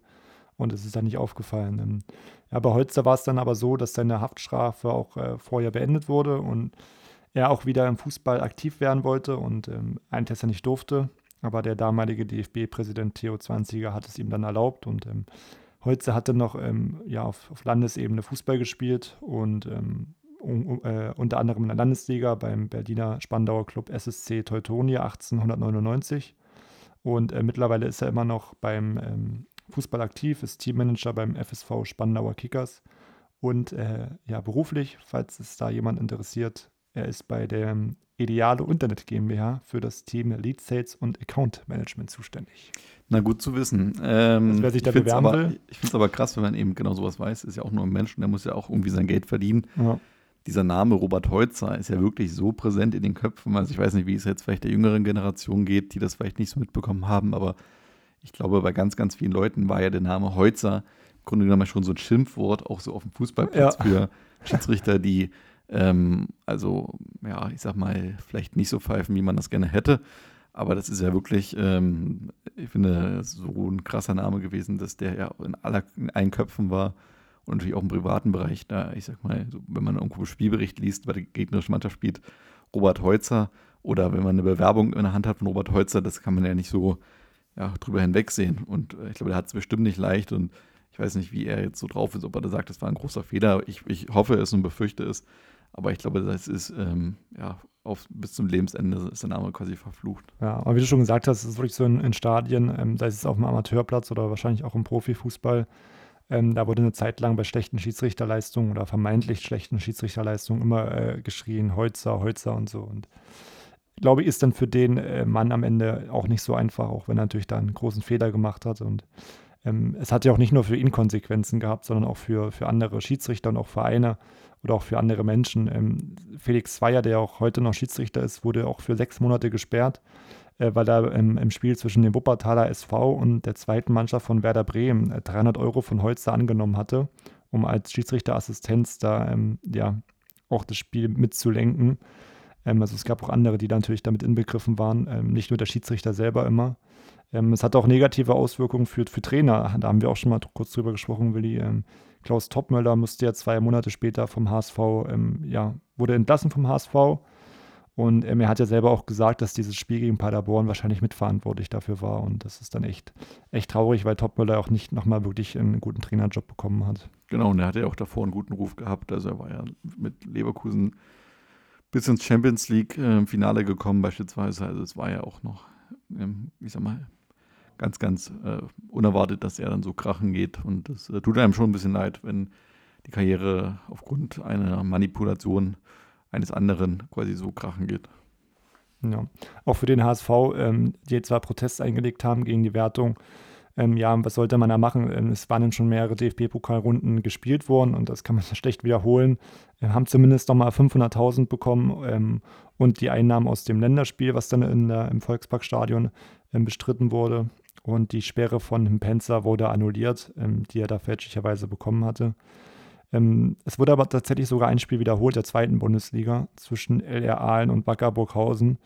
Ähm, und das war erstmals in der Geschichte des deutschen Fußballs ähm, eine Wiederholung eines Spiels ähm, aufgrund eines kriminellen Hintergrunds. Denn äh, Burghausen hatte da ähm, Einspruch eingelegt und da wurde das Spiel dann tatsächlich wiederholt. Ja, wird es hoffentlich nicht nochmal geben in den, in den nächsten Jahren. Ja, genau. Und im Grunde, wenn man auf, auf die Uhr mal guckt, das ist 2005 ist natürlich auch ein Jahr, ähm, ein Jahr vor der Fußball-WM. Das war natürlich auch dann in der Welt ähm, für viele schockierend, dass dann in Deutschland sowas passiert. Also die New York Times hat zum Beispiel geschrieben, ein Jahr vor der Weltmeisterschaft in Deutschland taumelt das Land in den größten Fußballskandal seit mehr als 30 Jahren. La Gazzetta dello Sport schrieb, das Geständnis eines Schiedsrichters wirft einen großen Schatten auf den deutschen Fußball und das ein Jahr vor der WM. Bundesliga und FIFA sind schockiert. Die Sp spanische Sportzeitschrift GAS schrieb, ein Skandal erschüttert Deutschland. Wer hätte das im Land der nächsten WM für möglich gehalten? Heutzer gibt alles zu und steht vor der Gefängnistür. Also ich glaube, das war wirklich da auch ähm, für den DFB, auch in dieser Hinsicht, eine Vollkatastrophe. Ja, aber man hat hoffentlich ja daraus gelernt. Also wie gesagt, mittlerweile ist es so auch, dass die äh, Schiedsrichter immer sehr kurz vor den Spielen erst ähm, wissen, welches Spiel sie überhaupt pfeifen. Ähm, ja, das war vorher auch anders und wie du auch gesagt hast, durch den Videobeweis sind ja nochmal viel äh, mehr Schiedsrichter oder Menschen damit involviert. Und dass du da alle dazu bringen kannst, ähm, das Spiel zu verpfeifen, halte ich auch für sehr fragwürdig. Aber ist auf jeden Fall eine Geschichte oder ein Skandal, glaube ich, den man auch ähm, jetzt seit über 15 oder 16 Jahren immer noch im Gedächtnis hat. Und ähm, ja, mittlerweile ist es ja doch so, dass so eine ähm, kriminellen Hintergründe auch eher in anderen Ländern dann waren, wie Italien, auch äh, mit Juventus Turin zum Beispiel. Und ähm, hoffen wir mal, dass es in Deutschland nicht nochmal vorkommt. Wenn wir nochmal gucken auf die anderen Runden im DFB-Pokal, um das Thema noch abzuschließen, in der zweiten Runde gab es auch wieder ein paar Überraschungen. Hier sind zu nennen auf jeden Fall äh, der SC Paderborn erneut, diesmal hoffentlich ohne Spielmanipulation, äh, haben den MSV Duisburg geschlagen. LRA 1 hatte den ersten FC Nürnberg nach Verlängerung rausgeschmissen. Eintracht Trier ist nach Verlängerung bei 1860 München weitergekommen. Der Karlsruhe SC hat den Bundesligisten aus Mainz nach Elfmeterschießen geschlagen. Dann die Bayern Amateure haben sich gegen Alemannia Aachen durchgesetzt, 2 zu 1. Dann Eintracht Braunschweig hat Hertha BSC rausgehauen, also auch hier Regionalligist gegen Bundesligist. Dann gab es eine weitere Überraschung ähm, bei, welche hatte ich jetzt noch im Blick? Jetzt sind sie mir durchgerutscht. Ich glaube, nee, das, ich glaube, das war es. Der Rest war Ja, sonst haben wir einige ähm, genau. klare Ergebnisse. Dortmund hat gegen Unterhaching gewonnen ähm, was, denke ich mal, zu erwarten war. Und ähm, ja, generell mit den Amateurmannschaften, das geht auch so, so weiter, gerade mit äh, den Amateuren von Bayern München, denn im Achtelfinale haben sie die ähm, Eintracht aus Braunschweig ähm, eliminieren können, haben da auch gewonnen, 3 zu 2. Auch ein sehr undankbares Los für Braunschweig, oder? Also, wenn du Regionalligist bist und dann empfängst, musst du auswärts bei einem anderen kleinen Verein antreten, wo du nicht mal irgendwie was von Trans äh, Zuschauereinnahmen oder sowas hast. Das ist schon ja, bitter. Das stimmt. Also da hätten sie wahrscheinlich lieber gegen die großen Bayern gespielt. Ja, definitiv. Oder halt, äh, also, also ist ja trotzdem kein Spiel, wo du so richtig eine Chance hast auf Weiterkommen. Weil ja, weißt, aber natürlich, aber ja. ähm, die Frage ist, ob Braunschweig jetzt eher weiterkommen will, um ins Finale zu kommen oder nee, dann, eher die dann die großen braucht. Bayern, na klar. Ja. ja. Ja, Also wie gesagt, Bayern hat sich ja dann auch, auch durchgesetzt gegen Stuttgart, sogar relativ deutlich mit, mit 3 zu 0. Und ansonsten, für wen es ein bisschen besser lief als in der Liga, auf jeden Fall Hansa Rostock. Die sind ins Viertelfinale eingezogen durch einen Sieg gegen Aalen, Freiburg auch ähm, durch einen Sieg gegen Paderborn. Und ähm, ja, im Viertelfinale war dann aber für, für beide Mannschaften Schluss. Ähm, Rostock verliert gegen Bielefeld mit 1 zu 0. Ähm, Freiburg spielt zu Hause gegen Bayern München und verliert 7 zu 0. Also Daran erinnere ich mich tatsächlich übrigens auch noch. Also das ist ein Spiel, was man noch sehr präsent ist. Das habe ich äh, in den Ferien, damals Winterferien, im Urlaub gesehen. Es war ja auch an deinem Geburtstag. Hm, ja, tatsächlich. also von daher ähm, ist es alleine deshalb wahrscheinlich auch hängen geblieben. Ja, aber eigentlich setzen nicht alle Favoriten so durch in der, im Viertelfinale. Also auch äh, die Bayern Amateure verlieren gegen Werder Bremen und Schalke schlägt Hannover. Und damit haben wir dann im Halbfinale ähm, ja, ein Spitzenspiel auf jeden Fall mit Schalke gegen Bremen, das dann Schalke gewinnen kann und äh, Bielefeld empfing dann Bayern München, das dann der FC Bayern schlagen konnte. Damit kommt es dann quasi ja, zum erwünschten Spitzenspiel im DFB-Pokalfinale, erster gegen zweiter, Bayern genau. gegen Schalke und Flori erzählt doch mal, wie es ausgegangen ist. Ja, wieder mal das bessere Ende für, für die Bayern, also für Schalke dann Platz 2 in der Bundesliga, Platz 2 im Pokal. Ähm, ja, 1 zu 0, Räumer keiner, 42. Minute. Ähm, Schalke glich sogar noch in der ersten Halbzeit aus durch einen Elfmeter von, von Lincoln. Aber am Ende durfte dann Hassan Salihamidzic noch das goldene Tor für die Bayern erzielen. Ähm, 2 zu 1 sollte die Partie dann enden und ähm, ja, für Bayern dann sicherlich durch den Meistertitel und den DFB-Pokal eine erfolgreiche Saison. Und ich glaube, für Schalke sehr ärgerlich, dass man da wirklich ohne Titel dann aus der Saison rausgeht. Ja, auf jeden Fall. Ich denke, das ist auch, glaube ich, die schlimmere Niederlage als der verpasste Meistertitel, ähm, weil das war ja dann doch zum Greifen nah. Wenn wir nochmal auf die Kader gucken, da hatten beide, finde ich, ganz gute Aufstellungen. Also Schalke hat eigentlich auch eine sehr solide Truppe mit Rost im Tor, Nils Ode Kamphuis, äh, Marcelo Bodan, Chris Talsch und Kobiaschwili in der Verteidigung, im Mittelfeld Christian Paulsen, Sven Vermand, Lincoln und im Sturm dann Gerard Asamoah, Ebbe Sand und Ayrton. Das finde ich schon eigentlich eine recht solide ähm, Truppe für die damaligen Verhältnisse. Also wenn du den Kader von damals mit dem Schalke-Kader von heute vergleichst, auf jeden Fall. Aber auch äh, Bayern eben auch mit ähm, ich würde sagen Stars, du sagst ja keine Stars. nee, ich sag nicht, sie ist jetzt von Stars gespickt, aber lies ruhig vor.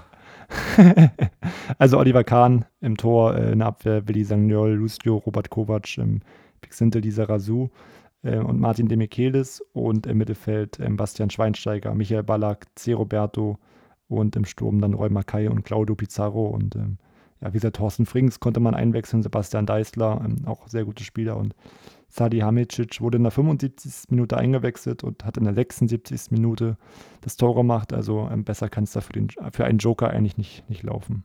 Genau. Nee, nur noch mal ganz kurz. Ich wollte nur sagen, Robert Kovac und Lisa Rasu sind zum Beispiel für mich zwei Schwachstellen in der Verteidigung, einfach aufgrund Echt, ihres ja? Alters schon zu diesem Okay. Zeitpunkt. Ja. Demichelis auf der 6 finde ich auch nicht so überragend. Und ähm, ja, ansonsten, ich bin der Pizarro Makai ist schon ein guter Sturm. Ballack, äh, Schweinsteiger und C. Roberto auch, aber Schweinsteiger ist ja noch lange nicht in der Form, wo man ihn dann später mal hat, zum Beispiel. Ja. Aber ist schon in Ordnung, die Mannschaft ist schon gut.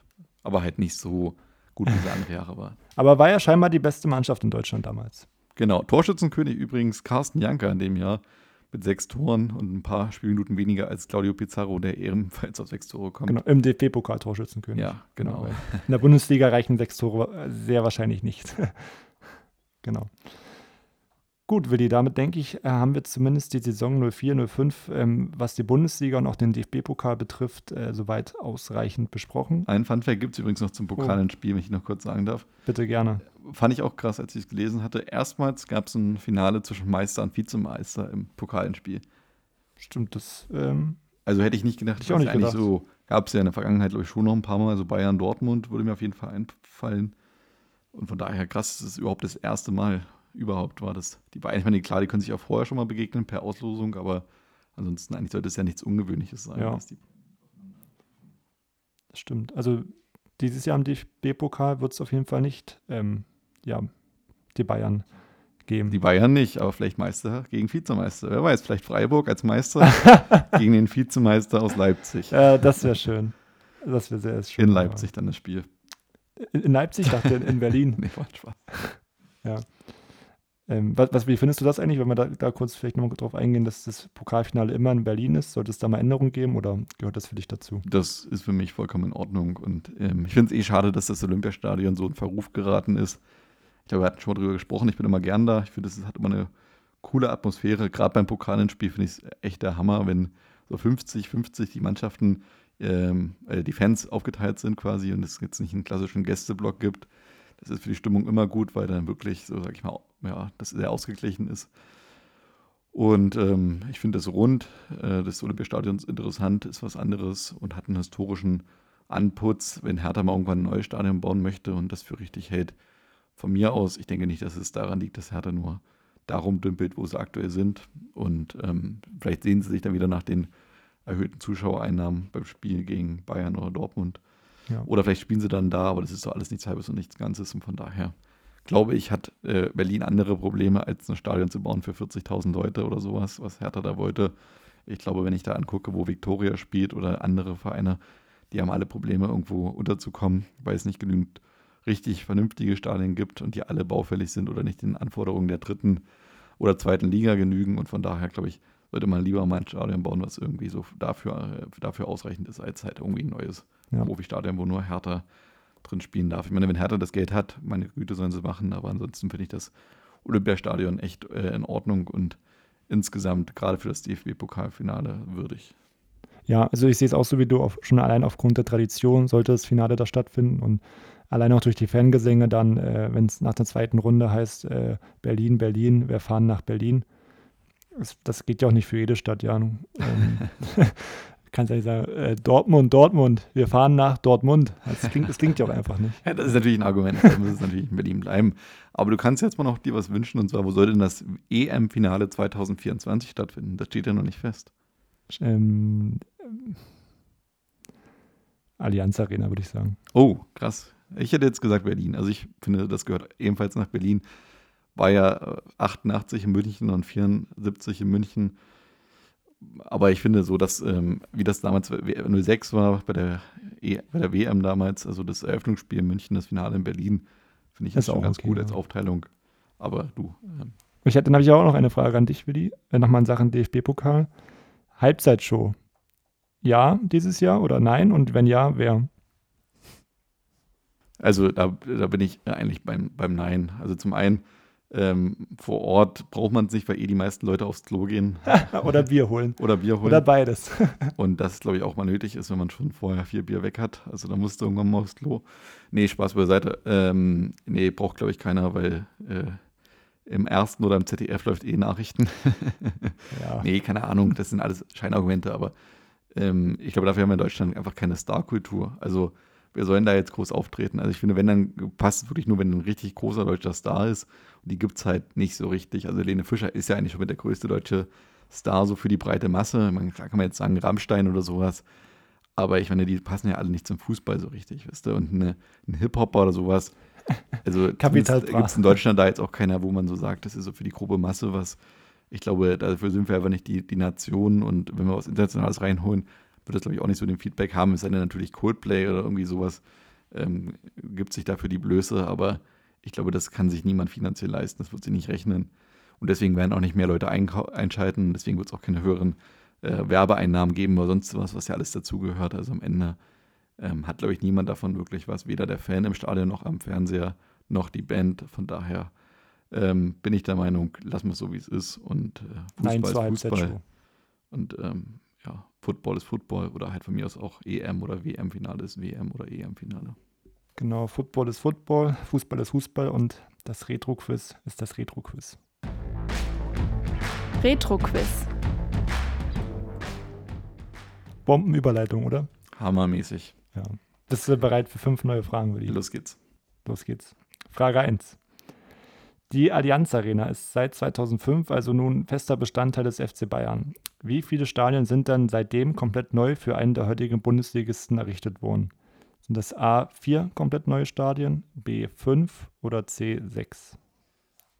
Seit 2005 für die heutigen Bundesligisten. Genau. Also nur für Mannschaften, die heute in der Bundesliga Richtig. spielen. Stand Folgenaufnahme 5.11.2021. Okay, also auf Freiburg ist ja jetzt prominentestes Beispiel dabei. Ja. Mainz hat ein neues Stadion.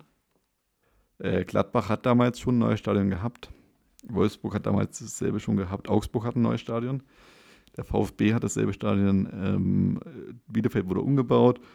Bochum ist immer noch dasselbe. Hoffenheim hat ein neues. Das heißt, wir haben jetzt Mainz, wir haben Freiburg, Augsburg, Hoffenheim. Leipzig spielt immer noch im selben. Also ja, bei Leipzig gab es ja damals noch nicht. Aber da gab es auf jeden Fall schon das Zentralstadion. Ähm, dann, oder Red Bull Arena, dann Dortmund spielt noch im selben, Hertha spielt noch im selben, Leverkusen spielt noch im selben, Köln spielt noch im selben, Union spielt noch im selben, Fürth spielt im selben und Frankfurt spielt im selben. Also ich bleibe bei vier. So alles bla bla bla ist das doch. Also es war auf jeden Fall die längste Herleitung einer Antwort in der Geschichte des Retro-Quiz. Ja, muss sein, muss muss sein. Ähm, vier sagst du, ja? Ich sag vier. Alles klar. Also warte mal ganz kurz. Mainz, Freiburg, Augsburg, Offenheim. Ja, ich sag vier. Oder habe ich jetzt irgendjemanden übersehen? Nee, ich sag vier, ja. Vier, ich habe jetzt die Frage geschlossen. Okay. Frage 2. Das waren noch Zeiten. Die heutigen Zweitligisten Bremen, Schalke und der HSV qualifiziert, qualifizierten sich am Ende der Saison alle für den Europapokal. In der ewigen Tabelle der Bundesliga duellierten sich beide Nordlichter um den zweiten Platz. Welcher Verein ist denn derzeit Zweiter der ewigen Tabelle? Ähm, ist es A. Werder Bremen, B. der HSV oder C. Borussia Dortmund? Ich glaube tatsächlich, dass Dortmund mittlerweile Bremen überholt hat. Also Hamburg ist es definitiv nicht. Würde ich sagen, äh, Bremen war lange auf 2, aber ich glaube, Dortmund ist mittlerweile vorbei. Alles klar, ist eingeloggt. Dann kommen wir zur dritten Frage. Mit 18 Punkten stieg der SC Freiburg sang- und klanglos in die zweite Bundesliga-App. Welcher Verein war der nächste, der mit unter 20 Punkten den Gang in Liga 2 antreten musste? War das A der erste FC Nürnberg, B der SC Paderborn oder C Schalke 04? Mein Gefühl hätte jetzt, also mein Bauchgefühl, bevor du die Antwort vorgelesen hat, hast, hat gesagt Nürnberg, von daher logge ich ein Nürnberg. Nürnberg, ja? Ja. Also Paderborn war, glaube ich, auch nicht gut, aber ich, also ich hatte so ein Gefühl, Nürnberg war das, aber ich weiß es noch nicht. Dann kommen wir weiter zur vierten Frage. Der UI-Cup-Sieg des ähm, HSV 2005 sollte nicht der letzte sein. 2007 gewann die Hanseaten den Cup ebenfalls und sind damit mit vier weiteren Vereinen Rekordsieger. Welche zwei deutschen Vereine gehören ebenfalls zu dieser illustren Runde? Ist es A, ähm, der FC Schalke und VfB Stuttgart, B. Werder Bremen und Eintracht Frankfurt oder C. Borussia Dortmund und Borussia Mönchengladbach? Antwort A war Borussia Dortmund und VfB Stuttgart. Schalke und Stuttgart. Ach, Schalke und Stuttgart. Genau, Schalke und Stuttgart A, B. Bremen und Frankfurt oder C. Dortmund und Gladbach? Okay, dann würde ich äh, trotzdem sagen Antwort A, Stuttgart und Schalke 04. Sagt das auch dein Bauchgefühl, oder? Ja, du, ich äh, habe jetzt überlegt, wer am, am meisten auf Rang 6 oder 7 vielleicht gelegen haben könnte. Ähm, Gladbach kann ich mir aber nicht so richtig vorstellen und Frankfurt auch nicht. Und daher habe ich die, die beiden ähm, Antworten ausgeschlossen. Alles klar, ist soweit notiert. Und dann kommen wir zur letzten Frage. In der Saison 2004-2005 feierten viele Bundesliga-Stars ähm, wie Erwin Hunt, Gonzalo Castro oder Christian Gentner ihr Debüt in der Bundesliga. Sie waren aber nicht der jüngste eingesetzte Spieler. Wer war denn mit 17 Jahren, 4 Monaten und 15 Tagen der jüngste Spieler der Saison 2004-2005? War das A. Dennis Aogo, B. Askan Dejaga oder C. Marc-André Kruska? Puh, die sind alle sehr, sehr jung natürlich. Ich würde vom Gefühl sagen, dass das einfach nur, weil ich so denke, dass er der Jüngste war, Dennis Aogo war. Dennis Aogo, alles klar. Aber alles wieder gute Fragen, Flori. Oh, danke, das, das freut mich. Ich bin auch schon sehr auf deine Fragen in der nächsten Folge gespannt. Ja. Da geht es ja dann eher aufs internationale Parkett. Genau, in der nächsten Folge gehen wir dann ähm, quasi wieder Richtung Wrap-Up. Wir schauen, was war in den anderen europäischen Spitzenligen los und wollen natürlich auch gucken, was gab es sonst noch außerhalb des Fußballs Wissenswertes zu berichten. Von daher freut euch auf den Wrap-Up Teil 1 nächste Woche und damit gehen äh, die letzten Worte wie immer an Florian. Sehr schön, das freut mich. Ähm, Es war mir wie immer ein inneres Blumenpflücken mit dir, Willi. Es hat mir sehr viel Spaß gemacht. Ich ähm, wünsche den Hörerinnen und Hörern in Deutschland, Österreich, der Schweiz viel Spaß mit der Folge und ähm, bis nächste Woche. Tschüss.